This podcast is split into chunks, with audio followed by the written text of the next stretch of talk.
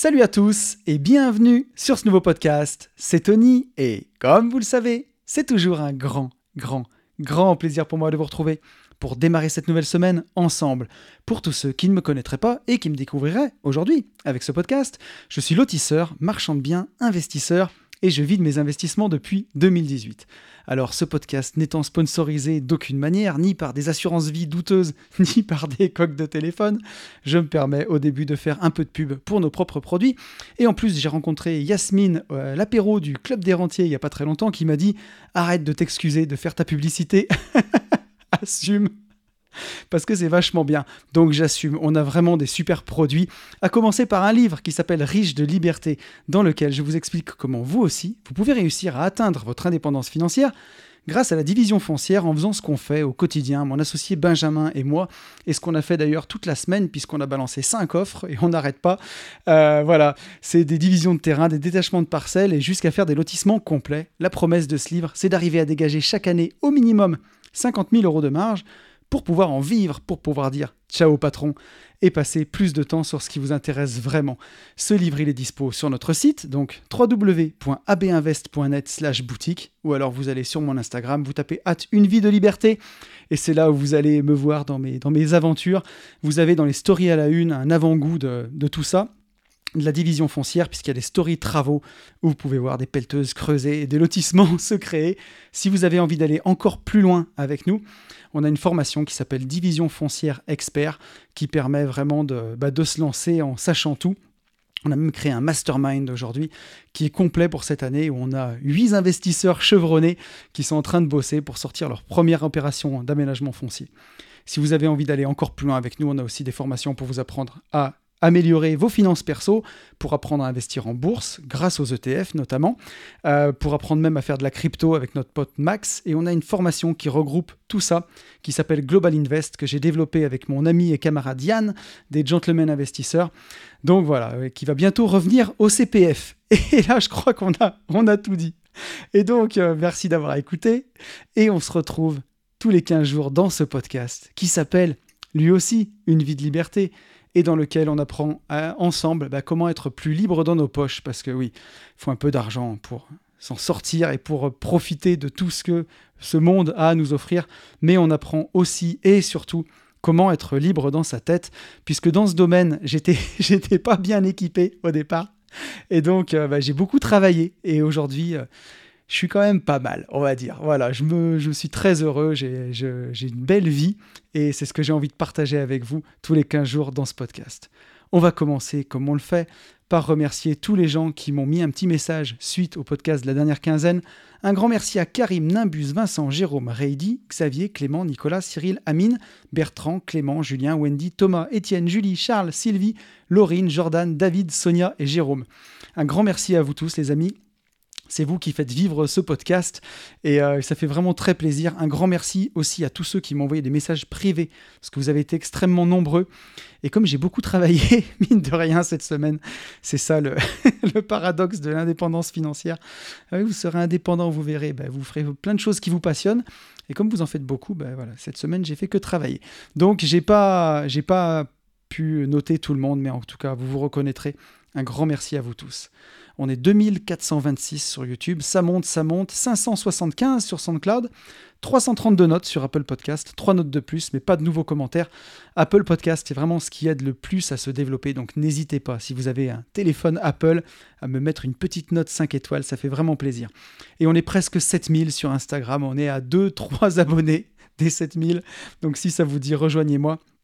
C'est aujourd'hui mon, canal de communication, euh, réseaux sociaux, on va dire le plus développé. Si vous avez envie de me parler, c'est là qu'il faut venir pour m'envoyer un DM. Donc encore un grand merci à tous pour tout ça. Et je vous propose que on démarre ce, ce podcast ensemble avec les petites news. Donc euh, les news, toutes les choses que j'avais envie de partager avec vous cette semaine. Euh, j'ai eu la chance d'assister au concert de Booba au Stade de France. Donc Booba, qu'on aime ou qu'on n'aime pas le rap, c'était un concert qui était vraiment fou. Il a réussi à réunir 81 000 personnes au Stade de France après 28 ans de carrière pour le coup. Ça fait 22 ans qu'il sort des albums, mais il y a 28 ans de carrière. Et la magie de Booba, c'est qu'il a une carrière qui a toujours été crescendo. Il, il, a toujours monté, il est toujours de plus en plus écouté. Il est à la fois écouté par des gens qui l'écoutent depuis presque 20 ans et aussi par des jeunes qui connaissent même pas ses premiers albums. Donc c'était très inspirant, c'était un beau concert. Ça m'a inspiré le vlog de la semaine dernière que vous pouvez toujours aller voir. Trois conseils pour pouvoir durer dans le business ou dans la vie comme Booba. Euh, un, vlog pardon, qui a déjà beaucoup plu, donc merci beaucoup à vous. Et, euh, et pour parler un peu inspiration, c'était vraiment très très émouvant la fin du concert où euh, bah, Booba sur sa sortie de scène s'est retourné et a regardé le stade en fait et vraiment dans ses yeux. Pourtant c'est pas quelqu'un qui laisse beaucoup paraître de sentiments mais euh, il y avait vraiment quelque chose dans l'atmosphère où on a vu dans son regard dans ses yeux qu'il était ému en fait et qu'il se disait c'est incroyable ce que j'ai réussi à faire quoi. Et euh, c'était très très très émouvant on va dire ce moment là de se dire que Booba, c'est un gars de, Boulogne, du 92, qui n'est pas parti de grand-chose. Et quand on a de la volonté, quand on travaille beaucoup, bah, on, peut, atteindre vraiment de, grandes, grandes choses. Et ça m'a beaucoup inspiré et j'avais envie de le partager avec vous. Donc voilà, si ça vous tente, allez voir ce vlog. J'essaye de retranscrire ça au mieux. Euh, la sortie de notre livre, Chemin pour devenir grand, notre livre pour enfants, euh, puisque si vous avez écouté le podcast de la dernière quinzaine, vous le savez, euh, Benjamin, mon associé, et, et Léna, on a écrit à tous les trois un livre pour enfants, de, on va dire de l'âge de 3 ans, où on peut le lire à ses enfants avant le coucher, jusqu'à l'âge de 8 ans, où ils peuvent le lire tout seuls. Un livre de mindset pour enfants, on s'est rendu compte que, on le savait depuis longtemps, mais que le mindset, il doit commencer depuis le plus jeune âge. Et là, c'est un livre pour aider nos petits à réfléchir sur bah, la meilleure façon, les meilleures lunettes à avoir en tout cas pour voir la vie. Et euh, donc ce livre, bah le, bon à tirer a été envoyé. Donc je l'attends d'un jour à l'autre, le premier livre, de l'avoir vraiment dans les mains. Encore un grand merci à tous ceux qui l'ont précommandé, vous êtes plus de 100. Donc j'ai commandé du coup 500 exemplaires euh, en, premier tirage. Euh, on verra bien combien de temps on met pour les écouler, mais en tout cas un grand merci à vous. Déjà, ça m'a permis de, doser un petit peu ce qu'il fallait que je commande. Je me suis basé sur notre premier livre, sur Riche de liberté, combien on en avait commandé. Et donc si le bon a tiré, tout va bien, je vais lancer la commande tout de suite et j'aurai les livres d'ici à peu près 15 jours à 3 semaines. Donc, euh, pour tous ceux qui nous ont fait confiance, ça va être un envoi, on va dire, première semaine d'octobre. Donc voilà, je voulais vous dire ça. Euh, sinon, je suis très heureux du mastermind Division Foncière. J'en ai parlé un petit peu dans l'intro. Euh, le premier mastermind qu'on a créé avec nos, nos 8 investisseurs, donc qui, qui bossent beaucoup, beaucoup. C'est très inspirant, même pour Benjamin et moi. Et ça nous donne envie de passer encore plus de temps sur le terrain. Je le disais cette semaine, on a énormément visité. On a fait 5 offres. Et euh, ça crée vraiment une émulation. Et même nous, on en sort grandi, puisque voilà, on avait déjà trouvé pas mal d'opérations pour cette année. Donc euh, on se disait, bon, on est bien. Puis finalement, ça nous donne envie de retourner au charbon et d'aller en chercher encore plus. Donc il y a une émulation qui est excellente. Et le premier mastermind physique aura lieu le vendredi 16 septembre. Donc je pense que je vous ferai un vlog pour ça. Je vais filmer un petit peu la journée, je ferai parler les participants. Et ce sera le sujet du vlog pour vous le faire vivre aussi. J'avais encore deux petites choses que j'avais envie de partager avec vous. Euh, on peut augmenter un petit peu la taille pour le mastermind Race and Business. Donc Race and Business, c'est euh, la conduite sur piste de voitures Caterham. Ça va se passer sur le circuit d'Alès. C'est du 26 au 28 octobre. Euh, donc une journée sur piste une journée de séminaire avec des interventions de Yann, de Ben et de Fab, notre coach PNL préféré, notre pote Fab. Et bien sûr, on va habiter tous ensemble pendant deux jours. Euh, j'ai loué une très belle maison euh, à côté d'Alès. Ça va être vraiment, vraiment magnifique. On va passer un très bon moment. Et donc, il reste deux places. Enfin, je peux augmenter la capacité de deux places si ça vous dit, puisque le voyage moto est complet, complet. Euh, le Noël des gentlemen, enfin le Noël, on va dire. La soirée gala cabaret du 26 novembre est complète aussi, on est plus de 160. J'ai réussi à peut-être augmenter de deux places pour, pour ce, ce séminaire-là, donc si ça vous dit, n'hésitez pas. Et euh, la dernière chose que j'avais envie de partager avec vous, c'est que je suis en train de lire euh, un livre qui m'inspire qui beaucoup en ce moment. C'est l'autobiographie pardon, de Travis Barker. Alors vous le connaissez peut-être pas, c'est le batteur du groupe Blink 182. Si, euh, si vous avez eu 20 ans au début des années 2000, c'est forcément un groupe que vous connaissez, Blink 182. C'est vraiment trop cool. Et d'ailleurs, j'avais fait un super podcast que j'avais beaucoup aimé qui s'appelait What's My Age Again sur la nostalgie, si vous avez envie d'aller le chercher. Et euh, Blink, bah, c'est un des groupes qui me rend très très nostalgique. Et, euh, et, la star de ce groupe le plus connu, c'est le batteur. Alors souvent dans les groupes de musique, c'est pas le batteur le plus connu. Et là pour le coup, bah, c'est Travis Barker. C'est un des plus grands batteurs du monde. Je crois que dans Rock and Folk, ils l'ont classé, dans, en tout cas dans les 100 plus grands batteurs du monde. C'est quelqu'un qui a toujours toujours travaillé. Et, euh, dans le livre, c'est absolument incroyable parce qu'il commence à se faire des tatouages déjà à l'âge de 16 ans. Et donc ses parents disent trop rien tant que ça peut se cacher. Et un jour, à 18 ans, il revient avec un tatouage dans le cou, et son père lui dit Mais tu pourras jamais trouver de travail maintenant, c'est foutu avec un tatouage dans le cou. Et là, dans le bouquin, il dit Ben voilà, c'est exactement ça. Quand ils m'ont dit ça, j'ai eu le déclic, et je me suis dit Je vais me faire tatouer tout ce qui est visible pour que plus jamais je ne puisse faire un travail normal et que je me laisse aucune autre chance que de devenir batteur dans un groupe professionnel. Et euh, avec le succès qu'on a connu, Blink, c'est un succès incroyable. C'est des millions d'albums vendus, c'est des tournées dans le monde entier.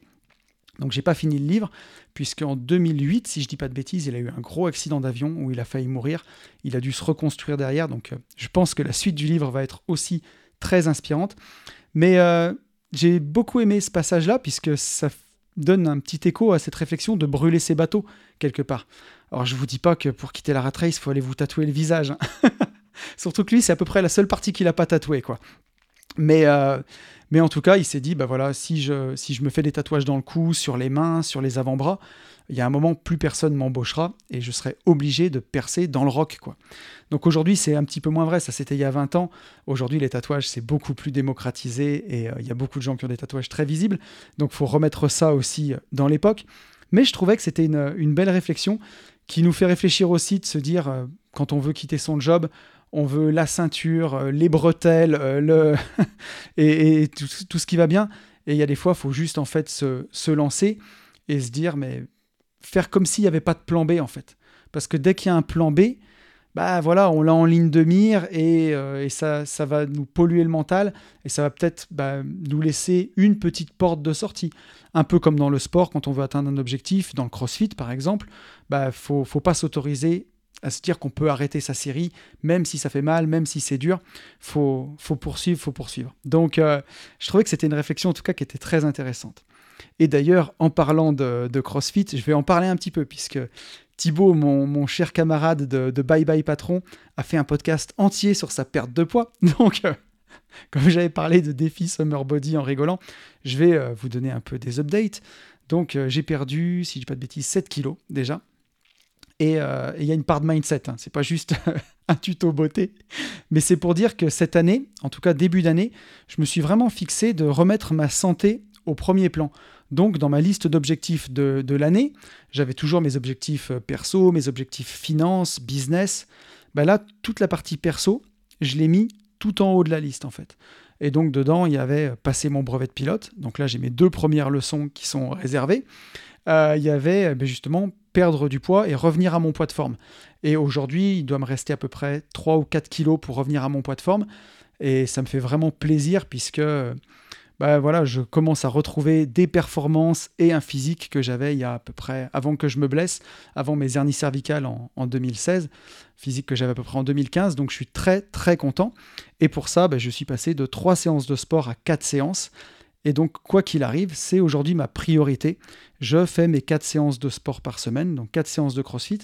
La semaine prochaine, je suis en J'irai investir chez vous. Je suis chez Marion, si tu écoutes ce podcast.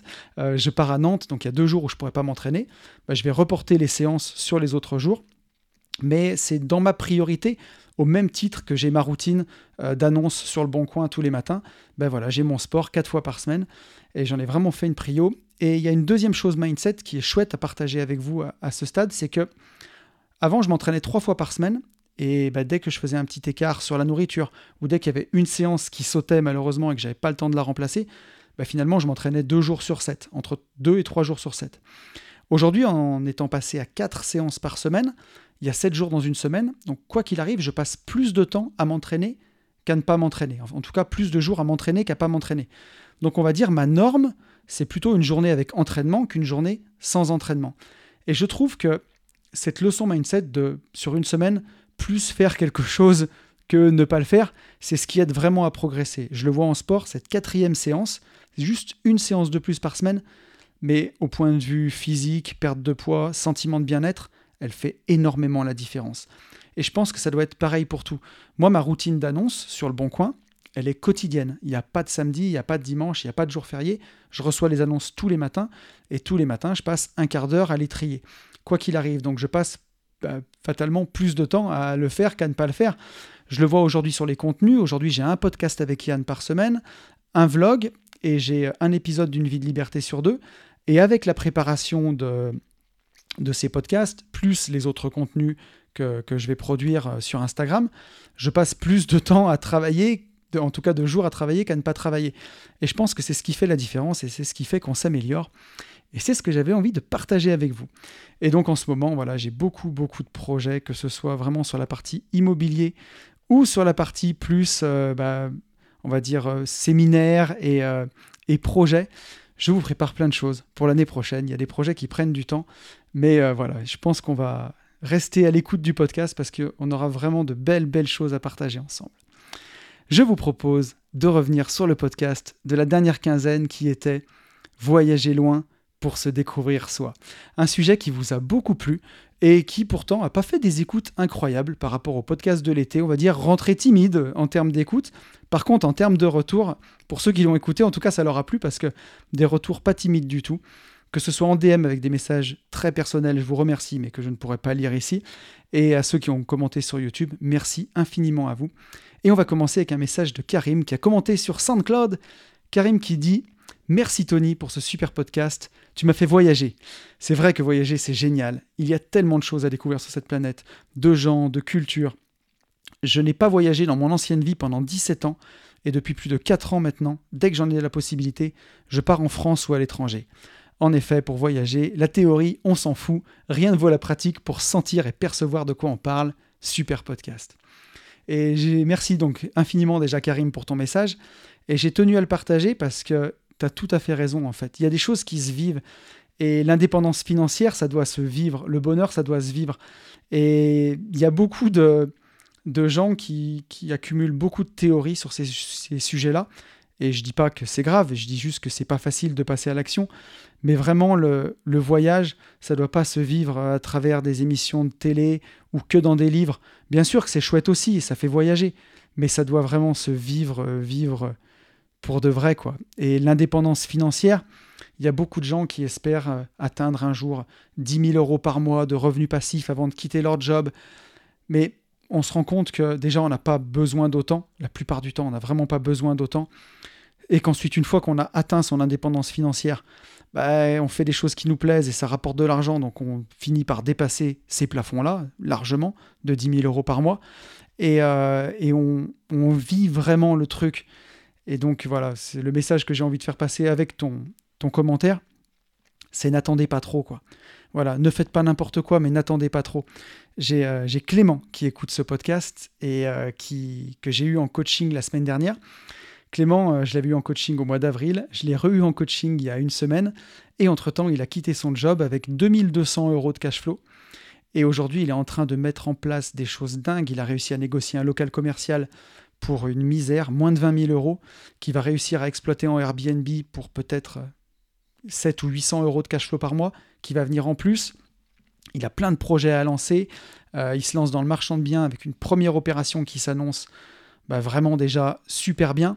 Je me fais aucun souci pour son avenir. Et voilà, Clément, il, a eu cette sagesse de pas trop attendre et de se lancer assez rapidement. Alors, pour les gens qui l'entourent, apparemment, ça se coud un peu parce que c'est rapide.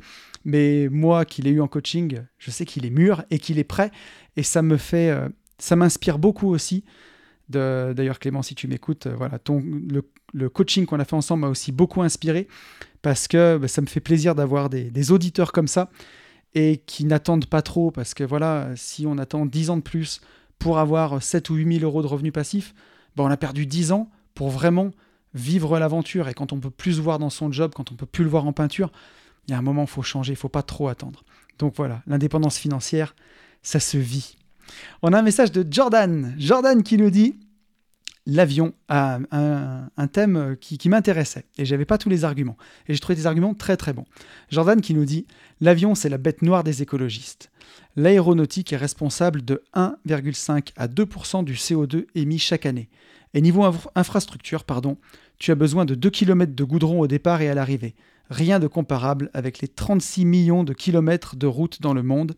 Il faut déculpabiliser les gens, pardon, et peut-être ne pas les pousser à surconsommer des choses inutiles. Toujours un bon podcast, plein d'émotions, tu m'as fait voyager. Bah déjà, merci à toi, Jordan, pour ton message. effectivement, le but ici, c'est pas de, culpabiliser les gens ou de pas décomplexer sur, euh, sur euh, l'avion non plus, dire de faire n'importe quoi.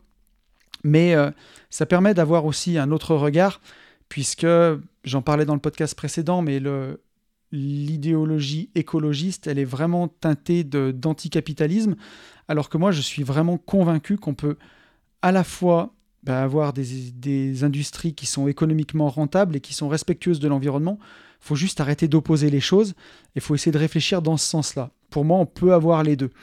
Et euh, effectivement, on ne le voit pas toujours, mais bah oui, les routes, le goudron, euh, et 36 millions de kilomètres de routes dans le monde, ça aussi, quelque part, c'est polluant.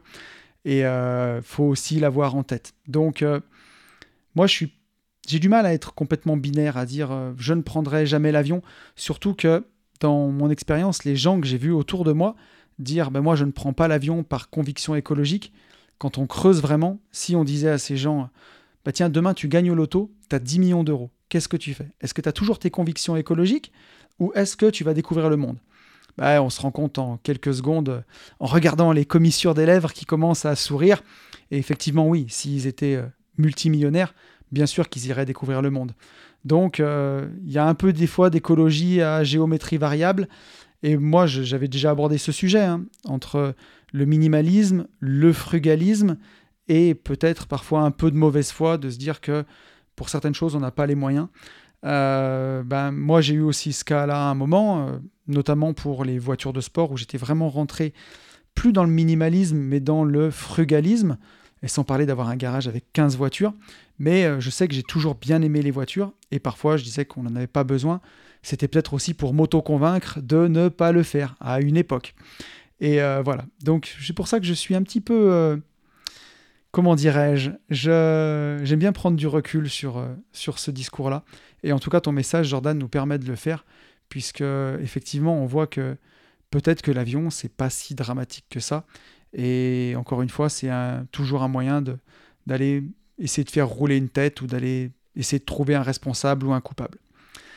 Euh, on a un message de mon pote Alex, le boss, Alex du Club des Rentiers, qui me dit Hello Tony, j'ai écouté ton podcast sur le voyage. Merci pour les clins d'œil des masterminds, ça m'a fait remonter de très bons souvenirs. Comme je t'avais dit, dans les voyages, je ressens la temporalité. Il y a une fin, un retour programmé. Donc tu sais que ton temps est compté sur place et que si tu rates un jour, bah, tu ne le rattrapes pas. C'est pour ça que c'est intense et qu'on savoure plus. Parce que quand on est dans la routine, bah voilà, un lundi ne vaut pas plus qu'un mardi. Si tu n'as pas fait une course un jour, bah tu peux la faire le lendemain, dans la vie de tous les jours. Le temps qui passe, s'il est moins perçu, la routine, c'est la mort, alors que l'on vit pleinement pendant les voyages à cause du temps qui devient compté. Et je trouve bah, je trouve ton message super pertinent et euh, ça ajoute vraiment un complément à mon podcast puisque c'est quelque chose que j'ai pas traité et que pourtant je ressens aussi quand tu l'as dit, ça m'a apparu comme une évidence. Effectivement, quand on va partir faire le tour des États-Unis, par exemple, bah, on sait qu'on a trois semaines devant soi. Je dis ça parce que je suis en train de le préparer, mais euh, je commence à le préparer en tout cas. Mais voilà, on a trois semaines devant soi. On sait que on va pas reprendre l'avion tout de suite demain pour y retourner et que voilà, on a trois semaines, on doit en profiter à fond. On va pas passer du temps à procrastiner et à rien faire. On va vraiment profiter de l'instant présent. Alors qu'effectivement, si on est dans la vie quotidienne, on a beaucoup plus tendance à procrastiner et à remettre au lendemain et à, à ne pas vivre l'instant. Donc j'ai trouvé que c'était vraiment une remarque très très pertinente et à chaque fois qu'on est en mastermind ensemble, on le ressent puisque quand on fait les masterminds avec Alex, les masterminds du club des rentiers, on est entre investisseurs et ça passe toujours très très très vite. C'est souvent sur une semaine. Il y a un jour où on arrive, un jour où on repart. On a les six jours ensemble sur place et donc on profite vraiment de chaque instant. Donc euh, voilà aussi pourquoi le voyage nous permet de profiter encore plus de l'instant présent. Et un grand merci à toi Alex pour, pour nous avoir rappelé ça. On a un message d'Étienne. Étienne qui nous dit Salut Tony, merci pour ce podcast. Les voyages dont tu parles sont très variés. Certains demandent plus d'organisation que d'autres. Pour ma part, je planifie de moins en moins mes voyages, même à l'étranger, pour mieux me laisser porter par l'effet du dépaysement et par mon feeling du moment. Mes souvenirs sont ainsi plus atypiques et plus forts. Qu'en dis-tu? Planifier ne te prive pas d'une part de ta liberté. Donc j'ai trouvé ton message très intéressant, Étienne. Alors, je l'ai lu après celui d'Alex parce qu'il fait justement écho à ça. On sait qu'on a un temps compté sur place, donc on a envie d'en profiter au maximum. Et, euh, et, si on ne planifie rien, est-ce qu'on profite plus ou moins? Ben Moi, ma réponse, c'est un petit peu ça, c'est de te dire que pour moi, la liberté, c'est avoir le choix. Et tu vois, dans certains pays, quand tu vas les visiter, il faut réserver à l'avance pour avoir des activités. Je vais te prendre l'exemple de, Londres. Il y a le, le, on va dire le parc Harry Potter. Si tu réserves pas trois mois à l'avance, tu peux pas le faire. Sur place, tu peux pas prendre de place. Tu es obligé de le réserver à l'avance. Et même si tu décides de payer cher, généralement c'est complètement plein. Donc si tu le planifies pas, bah tu le fais pas quoi. Voilà. Donc est-ce que tu as vraiment le choix une fois sur place? Tu n'as plus le choix de, le faire ou pas puisque tu l'as pas pris. Alors que si tu l'as réservé, bah, tu as le choix une fois que tu es sur place d'y aller ou pas. Donc voilà, moi je trouve que la liberté, ça rime toujours avec responsabilité, ça rime pas avec sécurité et ça rime pas avec non plus faire n'importe quoi. La liberté, ça rime avec responsabilité. Tu vois, si je te dis aujourd'hui je suis libre, je peux aller traverser l'autoroute en courant, bon, ma liberté, elle serait un peu éphémère, tu vois. Je, sais que je peux le faire, mais je prends la responsabilité de ne pas le faire, tu vois. Donc, euh, c'est à nous de voir, en fait. Si tu rates le truc à voir dans le pays parce que tu l'as pas prévu, c'est quand même moche, tu vois. Le Grand Canyon aux États-Unis, si tu peux le parcourir en hélicoptère, ça doit être fantastique. Je pense que ça se réserve pas. Faudrait demander à Thibaut qui est parti là-bas. Mais mettons que cette activité-là se réserve. Si, euh, si tu pars là-bas et que tu l'as pas réservé et que tu peux pas le faire, tu auras aussi des regrets. Est-ce que vivre avec des regrets, c'est être libre? Je suis pas sûr, tu vois. Ça va pas bien ensemble. Mais par contre, je suis d'accord avec toi. Il faut pas non plus se faire un planning à la minute et à la minute Sinon, bah, à quel moment tu te laisses porter par la magie du moment? Tu vois, quand on a visité Londres avec ma grande fille, je savais tout ce que je voulais aller voir. Je m'étais fait une liste sur mon téléphone et je m'étais programmé à peu près les journées. Et normalement, tout ce qu'on avait vu pouvait se visiter, tu vois, d'ici à peu près entre le matin et 15 heures. Comme ça, je savais que si on découvrait un truc cool, on pouvait le faire. Si on voulait flâner ou dormir même deux heures dans un parc, ce qu'on a fait un moment, on pouvait le faire. Et on laisse de la place justement à la magie du moment. Mais planifier, ça permet aussi justement de, bah, de faire les choses qui sont essentielles. Donc, euh, faut un mix des deux, selon moi. Et on va prendre un dernier message de Thomas. Thomas, je vais juste le lire parce que c'est une recommandation de lecture que je ne connaissais pas et que j'ai pas lu non plus. Donc euh, voilà, vous me direz si c'est bien en tout cas. Et moi, je me le suis noté sur ma, liste des prochains livres. Euh, Thomas qui nous dit super vidéo. Sinon, pour ceux qui, comme moi, avaient peur de voyager seul, je vous conseille vraiment le livre pourquoi tu dois voyager, seul, pardon, Pourquoi tu dois voyager seul? De Baptiste Morisset. C'est ce qui m'a fait sauter le pas pour voyager seul. Donc un grand merci à toi Thomas pour ce partage et euh, bah, je vous invite vraiment à lire ce bouquin parce que moi ça m'inspire rien que le titre donc je vais, euh, vais moi-même euh, me, me, le commander. Et on va passer au sujet de la semaine. Alors le sujet de la semaine c'est un featuring, c'est une interview de Jean Larue. Jean Larue, Tonton Jean, donc un featuring de Tonton cette semaine. Alors qui est Jean Larue? Bah, Jean, moi je le connais depuis 2006.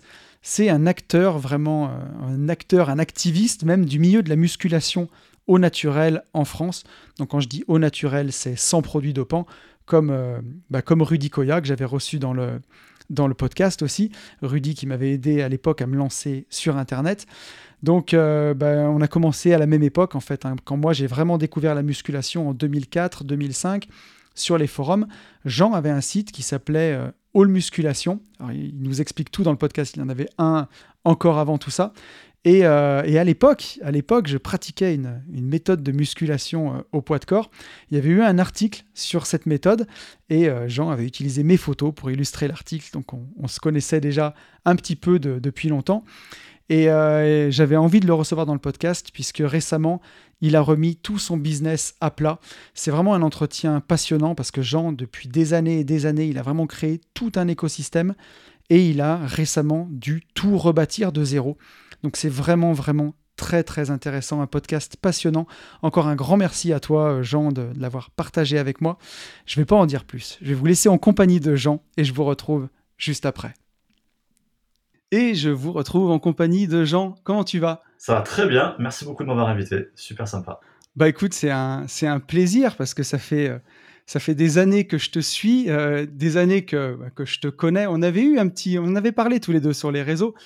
Euh, tu avais à l'époque de ton premier site fait euh, un petit bout d'article sur une méthode de musculation au poids de corps que je pratiquais à l'époque. Ah. Et tu avais, illustré ton article avec une photo de moi à l'époque. Et ça, je crois que ça remonte à, 2006 ou 2007. Ah oui, c'est pas, pas jeune, effectivement. Ouais, ouais. C'était à mon début. Mais tu sais, je dis plus mon pseudo de l'époque pour, euh, pour les détectives d'Internet maintenant. Il, y en a, trop. Mais, euh, mais ouais, ça fait des années et des années que, bah, que je te suis dans le domaine de la muscu où tu es, es devenu une référence avec le temps. Et donc, c'est un plaisir pour moi de. Ouais, je sais, je sais pas si je suis une référence, mais bon, en tout cas, voilà, j'essaie d'aider un peu les gens. Ouais, c'est plutôt, c'est plutôt réussi, mais on va avoir euh, beaucoup de temps pour en parler tous les deux. Pour, euh, pour tous les gens qui te, qui te connaîtraient pas, est-ce que tu peux euh, te présenter? Comment tu te présenterais? Ah, ben, ben, Jean Larue, 42 ans, je fais la muscu depuis 98. je me suis mis à la muscu parce que j'étais très très maigre. c'est quelque chose dont j'ai beaucoup souffert toute mon enfance, adolescence. Donc en gros, naturellement, enfin naturellement, sans musculation, ouais. euh, faut pas, on va pas dire naturellement sans produit dopant, parce que j'en prends pas bien entendu, mais naturellement, donc sans musculation, je fais 20 kilos de moins que ce que je fais pour l'instant. Ouais. C'est-à-dire que je fais dans les à peu près 55 kilos normalement pour 1m75. Ok. Et puis là, avec la muscu, bah, je fais dans les 75 kilos pour 1m75. Euh, voilà, donc je pratique depuis plus de 20 ans. J'ai créé mon site et mes sites d'ailleurs il y a une vingtaine d'années. Ouais. Euh, mais à la base, c'est pas du tout mon métier, puisqu'à la base, je suis, euh, j'ai un bac plus 5 en chef de projet informatique. À la base, je suis vraiment dans l'informatique. Bac plus 5, t'es ingénieur euh, Alors, je suis pas ingénieur parce que j'étais pas dans une école d'ingénieur, mais oui, c'est ce type de diplôme-là, ouais. Ouais, tout à fait. ouais, ok, ok. Il y a, il y a beaucoup d'ingénieurs dans le. finalement, tu vois, c'est assez rigolo, mais moi, j'avais fait des études d'ingénieur, en tout cas des bacs plus 5 dans des domaines techniques. J'en ai, j'en ai reçu un paquet dans le, dans le podcast, finalement. Ouais, mais c'est vrai que c'est euh, ouais, c'est des études qui mènent à plein de choses différentes. Et d'ailleurs, c'est peut-être un, message. Allez, je fais direct une digression, tu vois. Je te pourris ton, ton intro d'entrée. Je t'en Mais c'est vrai que je trouve que c'est un super message d'ailleurs à, faire passer aux gens qu'il faut pas rester bloqué sur son diplôme. Ouais. Parce que le diplôme, ouais, c'est très très bien, mais on peut faire tout à fait autre chose aussi. Voilà. Ouais, complètement. Bah, tu vois, enfin, c'est quelque chose aussi, comme tu dis, que je répète dans le podcast. Moi, j'ai un diplôme d'ingénieur en génie physique, tu vois, à la base. Et aujourd'hui, euh, je fais, euh, je fais marchand de biens, tu vois, je découpe des terrains, je fais des lotissements. Donc ça a vraiment bah, rien à voir, mais euh, ouais, il faut pas rester. C'est pas parce qu'on t'a collé un tampon ou une étiquette quand tu avais 17 ou 18 ans que tu dois faire ça toute ta vie. Et donc justement, alors à l'époque où on, s'est connus, moi aussi je m'étais mis, tu vois, dans la musculation. Je crois que j'ai commencé en 2004 ou 2005. Et, et ton premier site, All Musculation, bah, c'était un des sites que je suivais parce que tu faisais partie des premiers forums du net euh, à l'époque où euh, on n'était pas encore sur Facebook et tout ça, et ça n'existait pas. On était sur... Non, ça n'existait pas, ouais, voilà. on était sur les forums. Et du début de ta passion de la muscu, où tu as découvert ça, enfin, tu vois, moi j'ai découvert la muscu, j'ai adoré, mais je ne suis pas allé jusqu'à créer un forum ou quoi. Comment ça s'est passé pour toi, la genèse de tout ça au départ? Wow, bonne question. Euh, au tout début du tout début, quand j'ai créé mon premier site, c'était pas All Musculation, d'ailleurs c'était Easy Muscu qui existe toujours. Ok. Euh, ça, c'est vraiment le tout premier que j'ai créé pendant mes études. Donc, on se remet, on est en 2001, je crois. Ouais. Euh, en 2001, quand on se connectait sur Internet, c'était avec des modems 56K qui, qui faisaient voilà, il n'y avait pas d'ADSL, il n'y avait pas de 4G, il n'y avait même pas 3G d'ailleurs, il n'y avait rien du tout, il n'y avait pas, comme tu as dit, il n'y avait pas YouTube, Facebook, Instagram, ça n'existait pas. Ouais. Quand on voulait faire un site, il fallait le coder. Euh, on n'avait pas du tout, euh, bon, c'est juste pour resituer le contexte, hein, mais voilà. Ouais, il n'y avait pas WordPress, il n'y avait pas Shopify, voilà, c'était un manuel. J'étais pendant mes études, euh, et puis euh, donc je faisais des études d'informatique, et forcément ben, j'avais des, euh, des potes à côté qui créaient des sites ou comme ça pour, pour se tester, entre guillemets. Et puis ils me disaient, toi Jean, fais un site, fais un site. Je dis, ouais, ok, mais je savais pas sur quoi. Et puis du coup, à un moment donné, je me suis dit, ah, ben voilà, ça fait deux ans, trois ans que je fais de la muscu. Je me suis dit, je vais faire un petit site, euh, vraiment axé débutant, 100% débutant, et c'est pour ça que je l'avais appelé du Easy Muscu. Voilà, c'était vraiment la muscu pour les débutants, sans prise de tête. Et j'ai commencé comme ça en fait, voilà, tout simplement. Ok. Et puis après, euh, quand je me suis rendu compte que moi, en progressant dans ma pratique et dans mes connaissances, je commençais à avoir un peu plus de conseils que ce qui était, on va dire, vraiment 100% pour les débutants. Euh, j'ai voulu écarter, agrandir un peu le thème. Et c'est pour ça que j'ai créé All Musculation à ce moment-là. Okay. Euh, parce qu'en plus de musculation, je me suis mis aussi à parler de vitamines, de phytothérapie, de, de, de plein d'autres thèmes un peu connexes comme ça sur la santé, qui me, qui me passionnaient beaucoup et qui me passionnent toujours d'ailleurs. Euh, et puis le forum, il s'est fait après. Et la genèse du forum, ça vient donc j'étais sur Smart Way Training à l'époque, j'étais admin même d'ailleurs. J'étais le seul admin qui, qui, qui avait d'ailleurs à cette époque-là. donc avec Fabrice et Rudy. D'ailleurs, j'étais vachement gêné d'ailleurs quand je l'avais parlé à Fabrice. Je me suis dit, ouais, Fabrice, ça te dérange pas si je crée mon propre forum et tout. Parce que forcément, on se connaissait voilà, depuis quelques années. Euh, et mon but en faisant un forum, c'était vraiment de faire un forum bon enfant.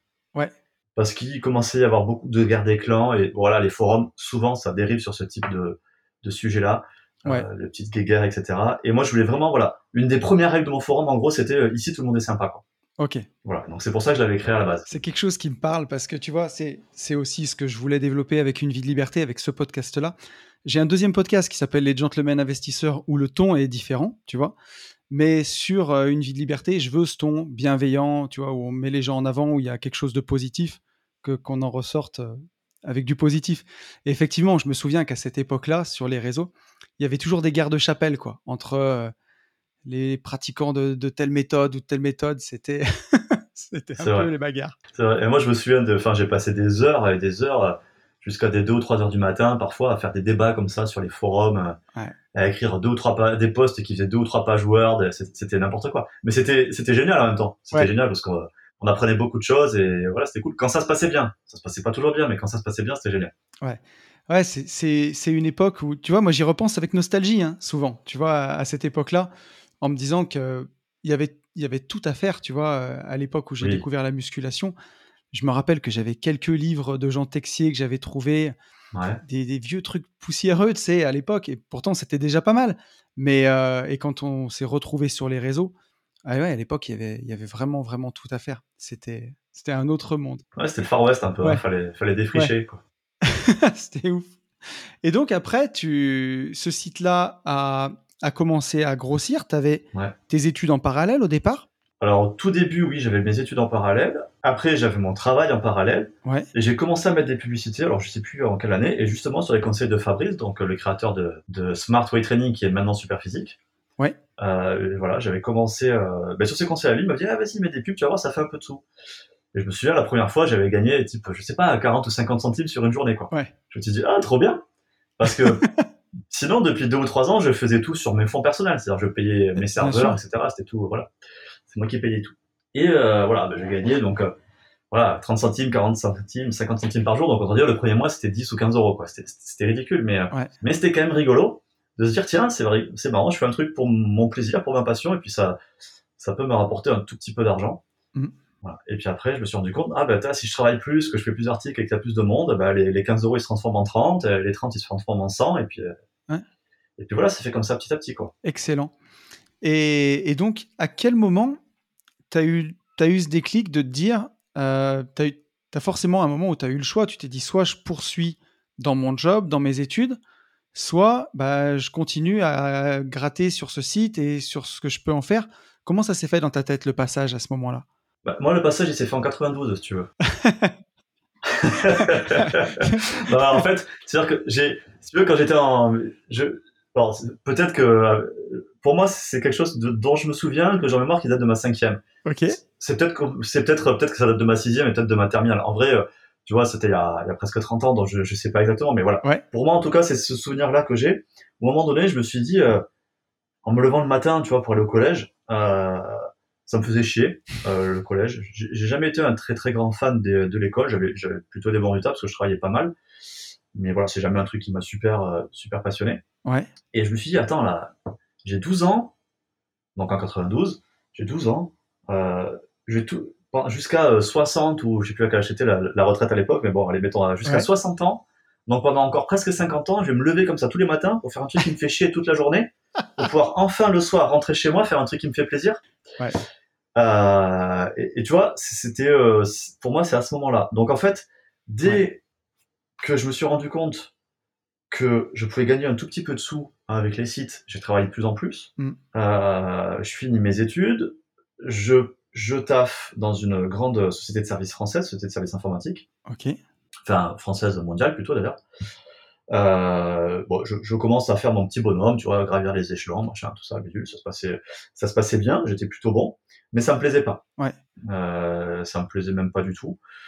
J'adore. Alors j'étais chef de projet de plusieurs projets. Il y en avait qui étaient en France, il y en avait qui étaient en France et à l'étranger. Il y avait un peu de tout. J'ai toujours aimé manager les gens. Ouais. Pas, pas dans le sens diriger, mais j'aime voilà j'aime j'aime euh, accompagner. J'aime voilà tu vois c'est vraiment un truc que j'aime bien organiser.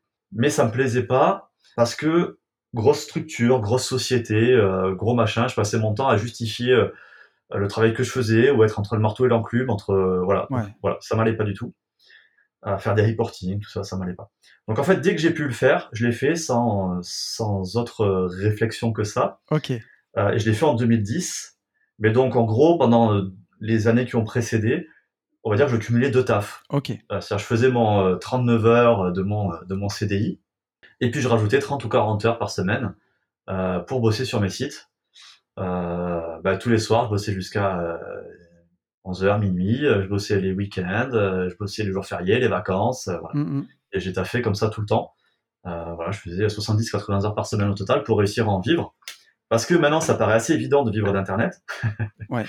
Mais à l'époque, euh, moi, quand, donc, quand je me suis arrêté, enfin, quand j'ai arrêté mon taf alimentaire, on va dire, c'était en 2010. J'ai tout, j'étais le tout premier mec en France.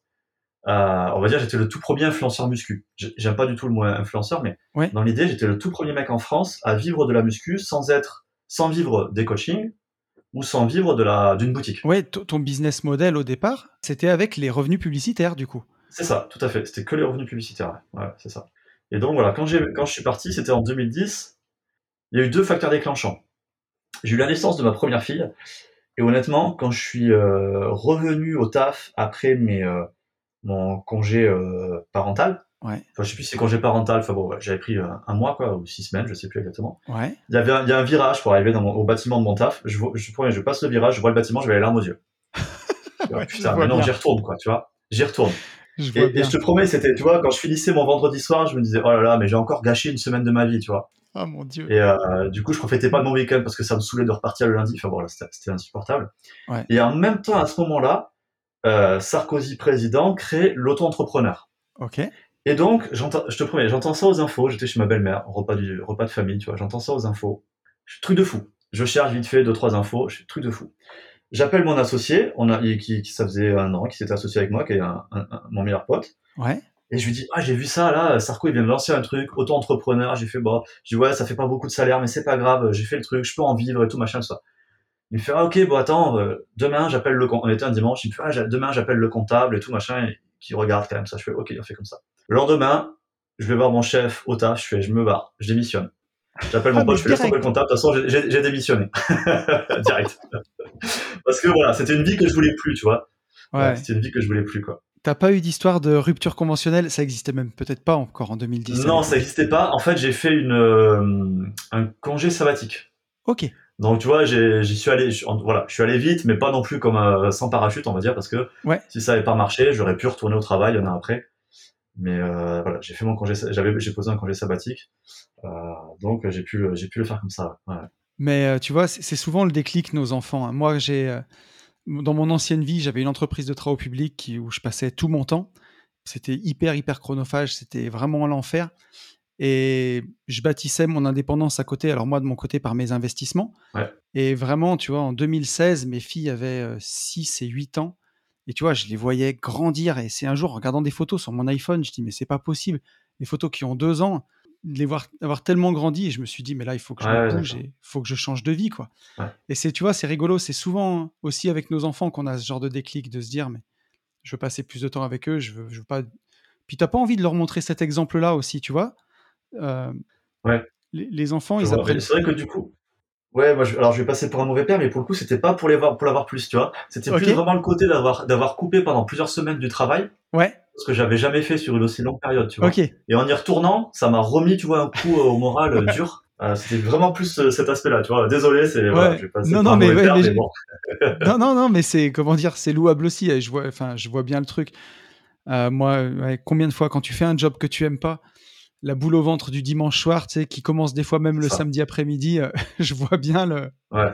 je vois bien le truc. Ouais, non, puis ça, voilà, ça allait pas. Et puis je voyais, tu vois, euh, je voyais les, mes collègues, euh, je trouvais qu'ils étaient gris. Tu vois, c'est voilà, ça c'est l'image que j'ai un peu dans ma tête, tu vois, de voir des gens gris ternes, tu vois. Ouais. Les mecs, ils ont trouvé un taf, ils sont assis là, ils vont rester jusqu'à la fin et passer toutes les pauses café à se dire putain, ça me fait chier. Ouais. Les mecs, ça te fait chier, euh, fais autre chose quoi. Ouais. Surtout que tu vois, je veux dire, j'étais dans une SS2I, il y avait que des, des mecs bac plus 5. euh, euh, c'est des jobs, il y en a. Pour le coup, c'est des métiers où il y a du, de la demande, tu vois, il y en a, il y en a toujours. Ouais, Mais euh, voilà, les mecs, ils, ils avaient fini leur vie, tu vois, ils avaient 25 ans, 30 ans, ils avaient fini, quoi. c'est ça. Ils avaient plus de projet, ils avaient plus de. Ils avaient fini leur vie. Donc ça, c'est vraiment quelque chose que je voulais pas, quoi. Et je savais bien, je me disais, tu vois, euh, quoi, je sais pas qu'est-ce que je ferai dans 5 ans. Quand je me suis arrêté, j'avais des gens qui me disaient, ah, mais tu vas faire quoi dans 5 ans? Je sais pas. Mais au moins, je ferai pas ça. C'est hip- c'est c'est courageux, hein, parce que tu vois, pour avoir beaucoup de gens qui, m'écrivent suite au podcast ou des gens en coaching, euh, c'est un déclic qui est pas facile. Le moment où tu dis, euh, où tu dis merde et où tu te casses, quoi. Et où tu dis, bah, je vois pas tout l'escalier, mais je, vois les deux, trois premières marches, bah, j'accepte de le monter, puis euh, on verra bien ce qu'il y a après, tu vois. Mais de se dire, faire confiance un peu aussi au, processus. Ouais, à ça, et puis comme je te dis, au pire, j'avais un diplôme qui était. Enfin, j'ai plutôt un diplôme qui m'aurait permis de retrouver du travail assez facilement. Et je veux dire, du travail, euh, euh, moi, pendant toute, mes, euh, toute ma scolarité, j'ai fait des saisons, j'étais pizzaiolo, j'étais commis de cuisine, enfin, Ouais, ouais, ça avait rien à voir avec mon diplôme, ouais, c'était pas super bien payé, ouais, c'était un job pas forcément valorisé, mais c'est pas grave, quoi. Je veux dire, je me disais, c'est pas grave, si j'ai. si je peux pas faire ça, ben, je ferai autre chose et je trouverai de toute façon du travail. Même Ouais. s'il me plaît pas, j'en trouverai. ouais, tout à fait. Ouais, c'est de se dire, euh, plutôt que de se poser la question, qu'est-ce, que, qu'est-ce qui va se passer si je franchis le pas C'est peut-être des fois de se poser la question, qu'est-ce qui va se passer si je fais rien? C'est ça. Bon, bah si je fais rien, je finirai comme tous ces mecs gris à 25 ans qui ont déjà plié leur vie, quoi. Tout à fait, tout à fait. Ça, c'est vraiment ce que je voulais pas, quoi. Et donc, alors, tu as, quitté ton job, tu t'es mis en auto-entrepreneur. Ouais. Et der- derrière, comment tu as fait évoluer ton modèle alors après, par la suite? Ouais, à ce moment-là, je vivais que de la pub. Euh, en 2016, euh, j'ai lancé mon système de coaching, donc il existe toujours, trainer, Fit Zone Trainer. Ouais, En 2016, mais j'y réfléchis depuis des années, mais je crois que moi, ça m'a pris deux ou trois ans de solutionner un problème technique euh, que enfin, c'était même pas un problème technique, c'était plutôt un problème logique pour réussir à créer des diètes personnalisées de manière euh, calculée, on va dire, enfin, sans l'intervention d'un humain. ok, réfléchir comme un coach, mais via un logiciel, quoi. impressionnant. Tu as planché là-dessus. Ouais, j'ai planché là-dessus, ouais, tout à fait, ouais, ouais. Et ça, ça m'a pris euh, plusieurs années de solutionner ce problème-là.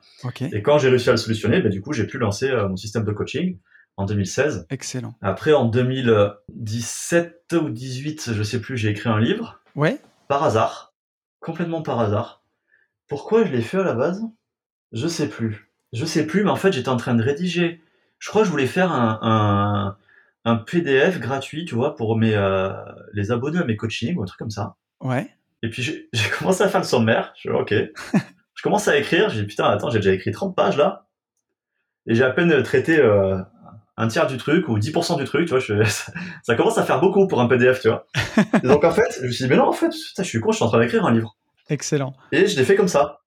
Et, euh, et puis voilà, donc après je l'ai fini, on l'a monté en interne, je on l'a auto-édité. Puis, euh, Tu l'as fait en auto-édition? ouais, en auto-édition. Ouais. Donc là, à ce moment-là, j'avais une petite équipe. On était, euh, on était euh, 4 ou 5 ou 6, je sais plus, dans la- dans l'équipe, quoi, tu vois. Ouais, d'accord. Ouais, tu avais, vraiment commencé, enfin, tu avais vraiment structuré derrière. Oui, oui, oui. En fait, depuis euh, 2010, euh, on était euh, en 2010, on était euh, moi plus un apprenti. En 2012, on était euh, euh, ben, il y a mon associé qui nous a rejoint et l'apprenti, il était passé salarié, je crois, un truc comme ça. Ok.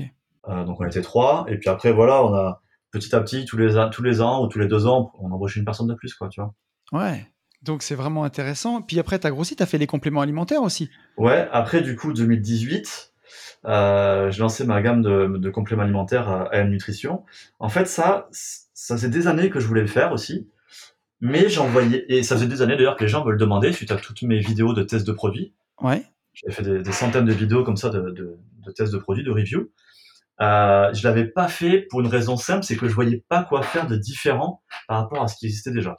Ok. Et je voulais pas faire juste une marque de plus. Et je me fournissais personnellement beaucoup chez Nutrimuscle. Ok. Et si j'avais lancé une marque, ça aurait ressemblé beaucoup à ça. Je me suis dit, pas d'intérêt de faire un truc qui existe déjà. Ouais. Et fin 2017, si je me mélange pas les tuyaux, euh, Nutrimuscle annonce qu'il ferme. Ok. Je me dis, oh putain, ben, bim, le truc. euh, je me suis dit, déjà, moi, je vais être, je vais me faire avoir parce que j'aurais plus les produits que j'avais avant. Je pouvais plus en acheter. Et puis c'est le, le, le créneau que je voulais qui se libère, quoi. Ok. Et ce qui me permet bah, de lancer une marque sans faire la même chose qu'un truc qui, qui existe déjà, quoi. Parce que Ouais. c'était plus pour, pour le coup pour les remplacer que pour les concurrencer, quoi. Ouais, c'est ça. La philosophie de la marque te plaisait bien et tu, Ouais. Tu voulais pas faire un deuxième truc qui est exactement pareil, quoi. C'est ça, c'est ça. Bon, finalement, ils n'ont pas fermé. Euh, ils ont été, euh, ils ont été euh, revendus Ok. ou rachetés, ça dépend de quel côté tu te places. Ouais. Mais euh, moi, entre-temps, ben, j'avais pas mal avancé. J'avais aussi euh, vu des différences euh, par rapport à, finalement, au modèle Nutrimuscle et aux produits. Et donc, du coup, bah, on- même si on n'avait pas encore fini de lancer, quand on a su qu'ils étaient, qu'ils fermaient pas, ben, on a quand même continué, quoi. Ok. Et donc, ça, ça a fonctionné comme tu voulais? T'as rencontré des difficultés ou ça. Oui, des difficultés, il y en a plein. Il y en a plein, toujours. Mais euh, non, non, il y en a, il y en a plein. Euh, moi, j'en retiens deux. La première, mais c'est parce que je j'ai pas réfléchi, parce que c'était un domaine que je connaissais pas, la, la vente, le commerce, etc. C'est que je me disais, tiens, à partir du moment où c'est en, euh, en vente, les gens vont venir acheter. Ouais. J'avais pas réfléchi, un truc tout con, qui est que bah, si tu vends un pot de whey, bah, pour que le mec il vienne acheter, il faut d'abord qu'il ait fini son pot de whey d'avant. Ouais. Et comme on avait quand même globalement, euh, en tout cas au début, c'était beaucoup moins le cas après, mais au début, des produits qui étaient assez proches de ceux de Nutrimuscle, qui, vend, euh, qui vendaient à l'époque, les plus petits contenants, c'était du 5 kg, je crois. Ouais. Tu te dis, si tu veux que les mecs qui ont acheté un pot de 5 kg, ils viennent chez toi, Oui. il faut d'abord qu'ils aient fini leur pot de 5 kg, voire leur pot de 10, voire leur sac de 25. Il faut quelques mois, quoi. Voilà. Donc du coup, voilà, ça c'était vraiment un truc que j'avais pas percuté au début. Euh, et le deuxième truc qui m'a qui m'a étonné venant du monde moi de la SS2I, euh, donc de la société de services in- informatiques, Ouais. euh, c'est le, le monde de l'industrie qui est vraiment très différent. Et alors, je je vais peut-être m'attirer des foudres par les mecs qui vont m'écouter, mais je vais pas faire une généralité, mais en tout cas, moi, j'ai eu beaucoup de personnes qui s'en foutaient.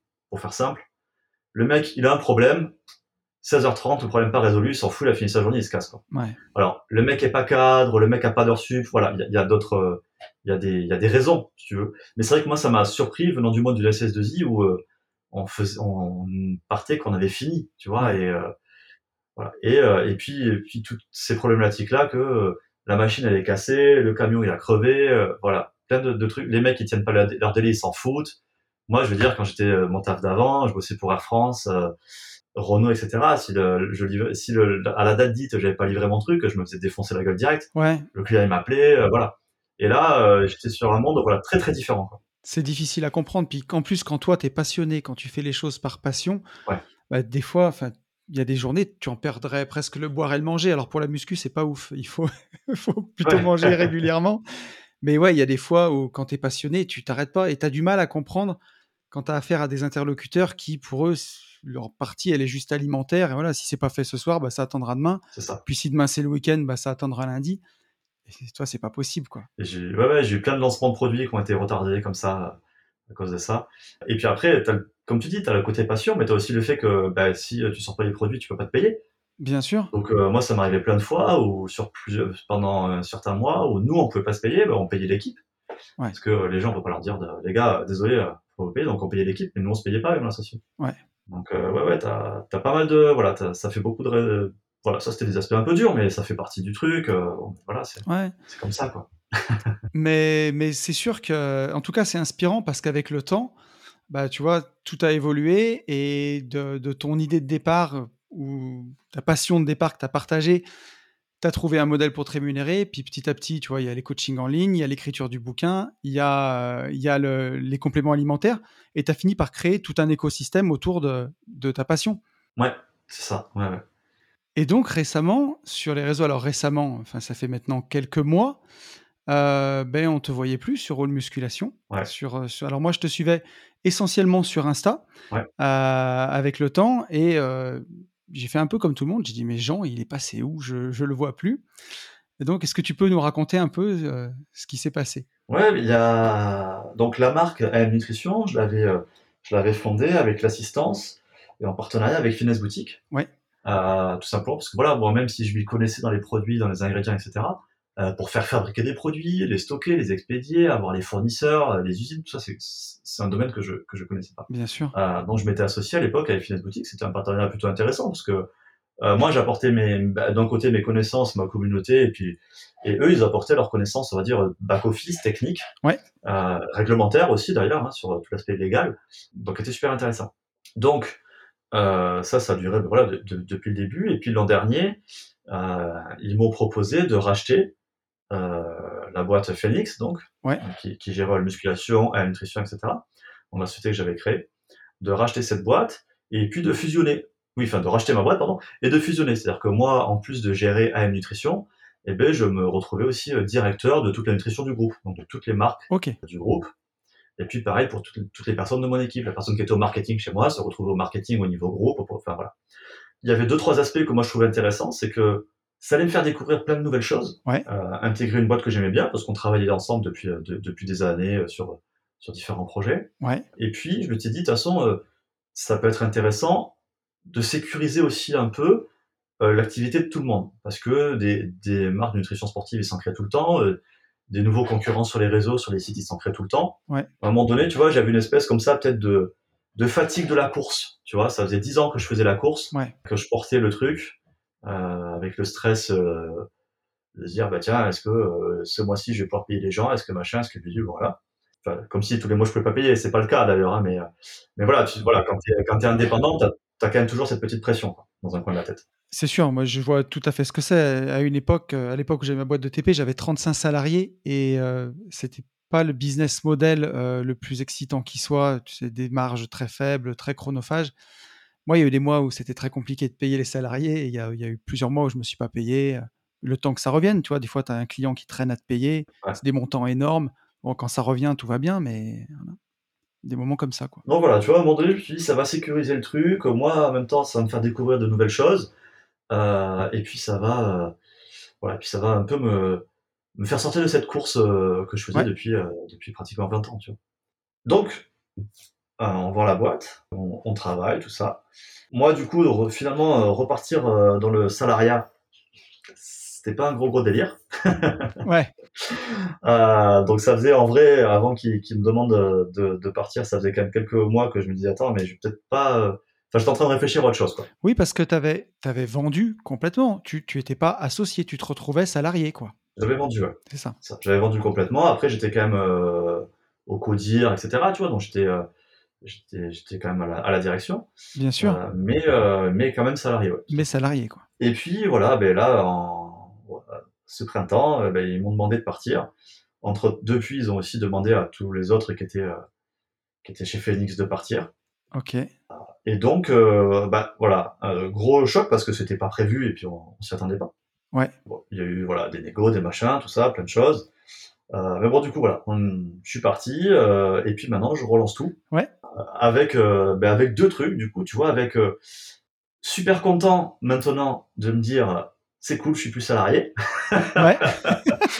Tu vois, le, finalement, le, le, le stress d'être indépendant, pour moi en tout cas, est beaucoup plus euh, rien par rapport à, à le fait de pas aimer être salarié. Voilà. Ouais. Et parce que d'un coup, je m'étais repris tout ce que j'avais quitté il y a plus de dix ans, euh, tout ce côté, euh, ouais, mais tout ce qui m'avait fait partir de la, du salariat à la base, je, je me suis tout remangé d'un coup.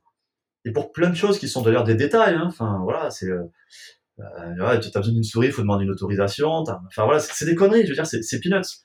Mais voilà, c'est des, des, petits irritants comme ça. Je comprends complètement. Et en tant qu'entrepreneur, c'est quand on a l'entrepreneuriat un peu dans l'âme, c'est ça. C'est des choses qu'on n'arrive pas à comprendre, quoi. Ouais, ouais. Euh, donc voilà. Et puis là, super, euh, super excité, super motivé de tout redémarrer. Euh, bah, ça rejoint ce que tu disais tout à l'heure. Hein. je vois que les deux premières marches. Ouais. Euh, je sais pas où sera la troisième, mais euh, c'est pas grave, quoi. On verra. Mais et, et c'est justement ça que quand, quand, quand j'ai donc j'ai vu ça sur les réseaux, euh, c'est début d'année, on va dire, enfin au printemps. Puis quand j'ai vu que tu recréais ton Insta et tout, j'ai compris, je me suis abonné tout de suite. Et puis bah, quelques, il y a quelques semaines, je t'ai demandé si tu voulais venir faire cet épisode avec moi, parce que je trouvais ça aussi euh, bah, passionnant de voir que voilà l'entrepreneuriat, c'est pas c'est pas facile, c'est pas cousu de fil blanc. Et puis ça faisait aussi écho, tu vois, alors dans une autre mesure, puis d'autres domaines, mais à mon parcours où moi j'ai lâché ma boîte en 2018 euh, que j'avais depuis 12 euh, ans. Et euh, bah, je suis reparti de zéro. Quoi. J'ai recréé une nouvelle boîte dans un autre domaine, dans l'immobilier. je me revois début 2019, j'étais chez moi, tu vois, 4 janvier, j'ai lâché fin décembre. Puis là, tu vois, tu vas plus au bureau, tu vas plus retrouver tes salariés, ta comptable, ta secrétaire, les gens que tu côtoyais, mais tu es tout seul chez toi, puis tu repars, quoi, tu redémarres d'une feuille blanche. Ouais. Et, moi, tu vois, c'est, c'est rigolo parce que j'avais, je te dis, tu vois, cette fatigue voilà, d'avoir fait cette course. Euh, enfin, parce que c'est un sprint qui dure un marathon en vrai quand tu es, quand entrepreneur. Ouais. C'est une intensité de sprint, mais qui dure, qui dure un marathon. Ouais. Mais je l'ai retrouvé, j'ai retrouvé toute la patate, quoi.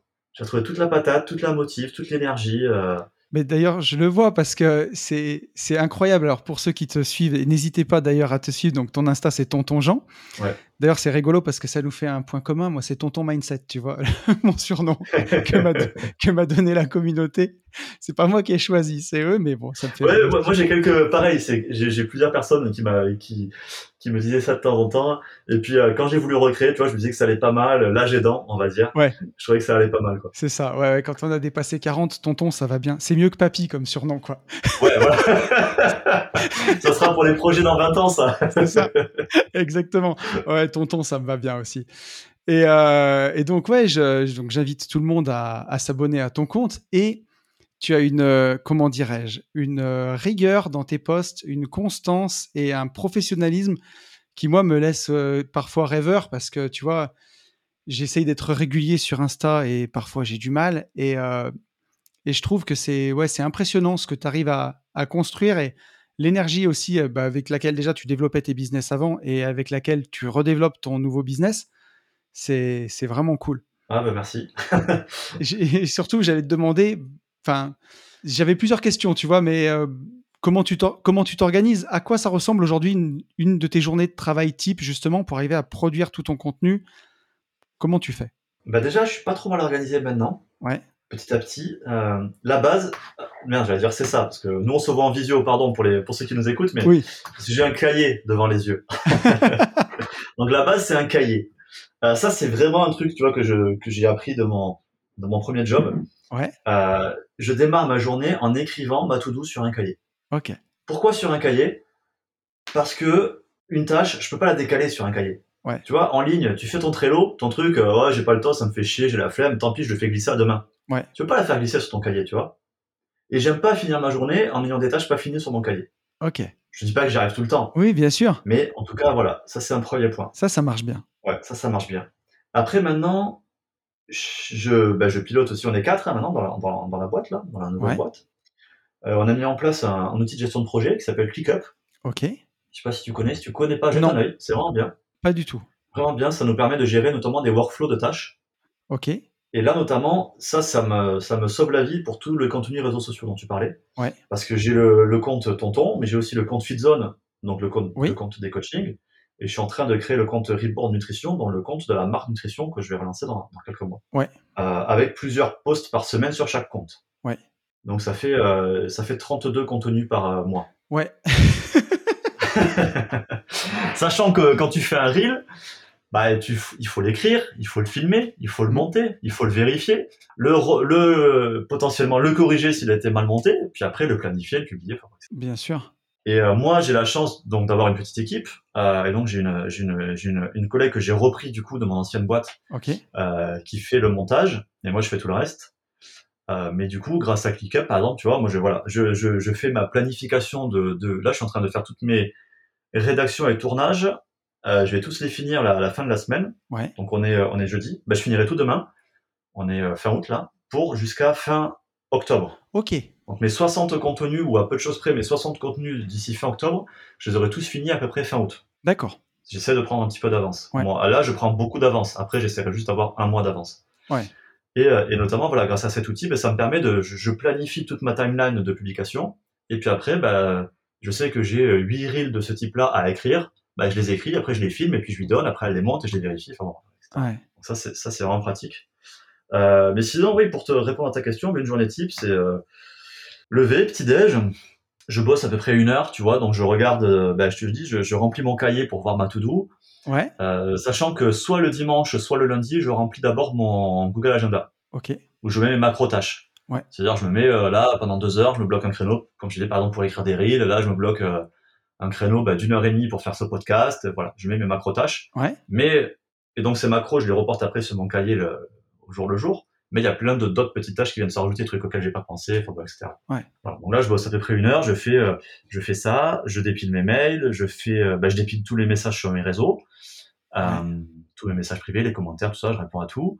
Ça aussi, c'est un joli boulot. Ouais, c'est aussi un joli boulot. Je fais voilà le de mes coachings et puis potentiellement je commence à faire une rédac ou un truc comme ça. Puis après je vais m'entraîner parce ouais. que je m'entraîne le matin maintenant. Donc voilà, je m'entraîne, ça me prend on va dire entre départ et retour chez moi, ça me prend deux heures, quoi. Ouais. Et puis après, bah, du coup, je reviens vers quelque chose comme 11h, 11h30, je retaffe une heure, je mange, vers, et puis vers 14h jusqu'à 18, 19h, 20h, ça dépend. Bah, je me remets au tafé, à taffer. Ouais. Moi aussi, je, je, je fais comme toi. Je m'entraîne le matin maintenant. Et euh, parce que tu vois, non plus, j'ai, alors je m'étais blessé en 2016 et j'ai dû arrêter la muscu pendant presque trois ans. Ouais. Euh, j'ai eu des hernies cervicales qui ont été très compliquées à faire passer. D'accord. Mais sinon, j'ai eu une hernie discale, moi, tu vois. T'as eu une hernie discale? Ouais. Ouais, ouais. C'est pas très très agréable, quoi. J'ai réussi à la faire passer avec euh, la kiné, avec la méthode McKenzie, qui m'a beaucoup aidé. Mais après, j'ai eu peur des, j'ai eu peur de revenir vers les charges. Mais bon, tu vois, au fur et à mesure. Mais en tout cas, c'est quelque chose que j'aime bien m'entraîner le matin je trouve que tu gardes bien ton énergie après pour la journée. Ben, moi, je t'avoue que je préférais m'entraîner le midi. Enfin, ça faisait 20 ans que je. Enfin, pas 20 ans, mais. Si, ça faisait 15 ans que je m'entraînais le midi et j'aimais bien parce que ça me faisait une coupure de la journée, tu vois. Ouais.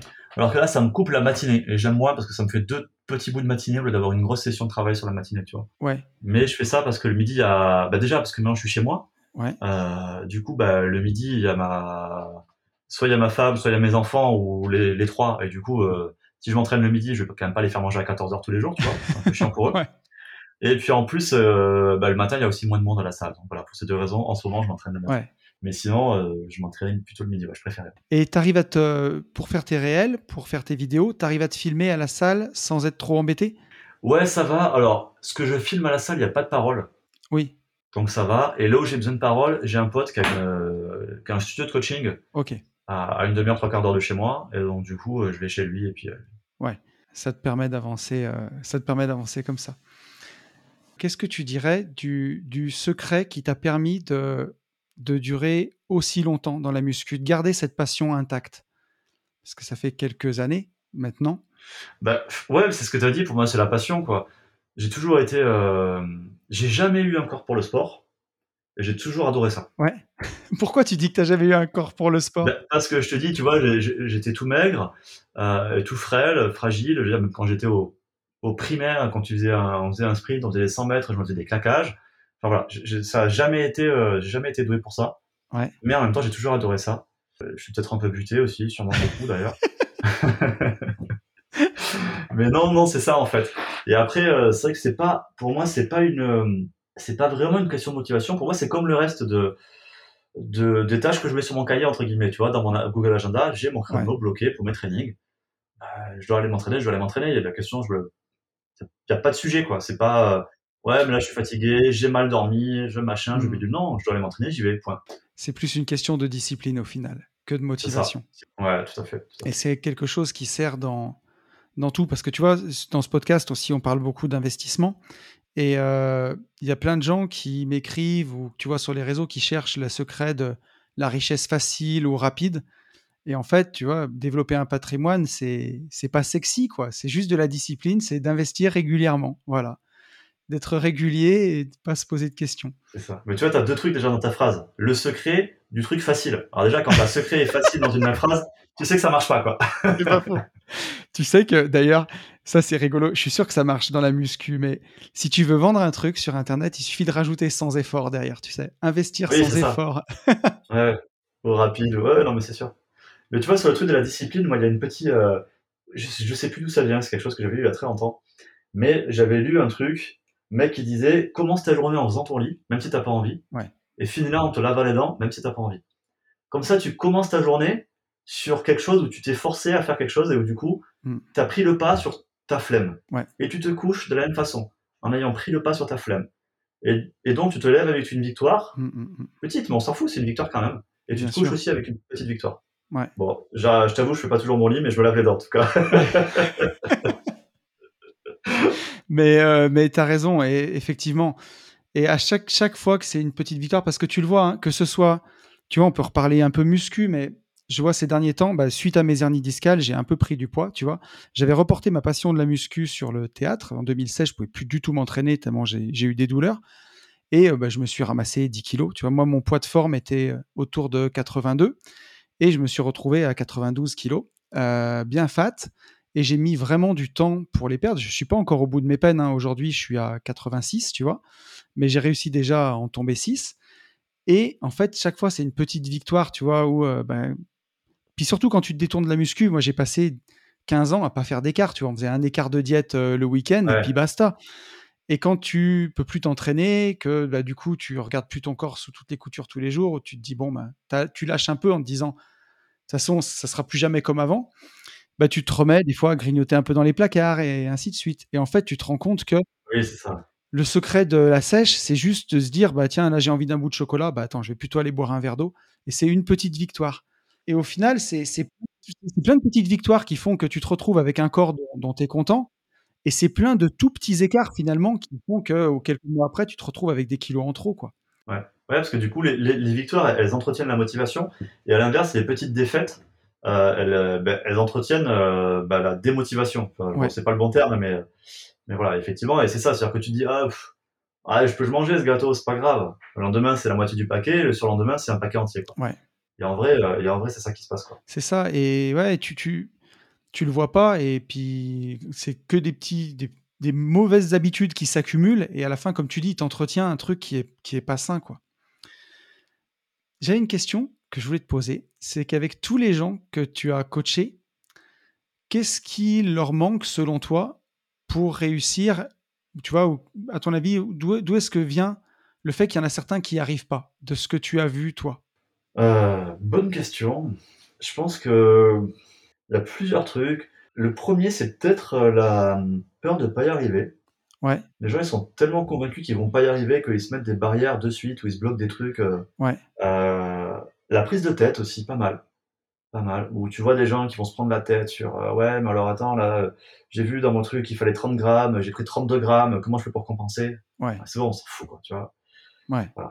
Il y a, y a, beaucoup de prise de tête comme ça, je trouve. et puis après, bah, le dernier, c'est la discipline. Hein. Ouais on en revient toujours à ça, c'est qu'à un moment, ouais, la motivation, c'est, elle fait son temps. Et euh, au début, tu es motivé, tu commences parce que tu es motivé, parce que c'est nouveau, parce que tu es content, parce que tu vois tes résultats. Mais à la fin, ce qui fait la différence sur le long terme, c'est la discipline à laquelle tu t'astreins, quoi, tout simplement. Et, c'est pareil, euh, enfin, c'est clairement pareil pour les business. Hein. moi, j'ai jamais, je considère que j'ai jamais été quelqu'un qui a eu, euh, entre guillemets, la chance de buzzer, d'avoir du buzz, de générer du buzz. bah, du coup, c'est quelque chose que j'ai compensé par le travail. Et ceux qui sont les meilleurs, c'est ceux qui ont la chance de buzzer et qui en plus travaillent. Ouais. Et tous les gros influenceurs, c'est ça. Je veux dire, tous les gros influenceurs qui ont des millions d'abonnés, c'est ça. C'est-à-dire qu'à un moment donné, les mecs, ils ont créé un truc, ils ont eu de la chance de buzzer parce que c'est pas, tu peux pas te dire, tiens, je vais faire ça, ça va buzzer. Tu peux, ça n'existe pas. Tu peux pas créer un personnage et te dire, ça va marcher.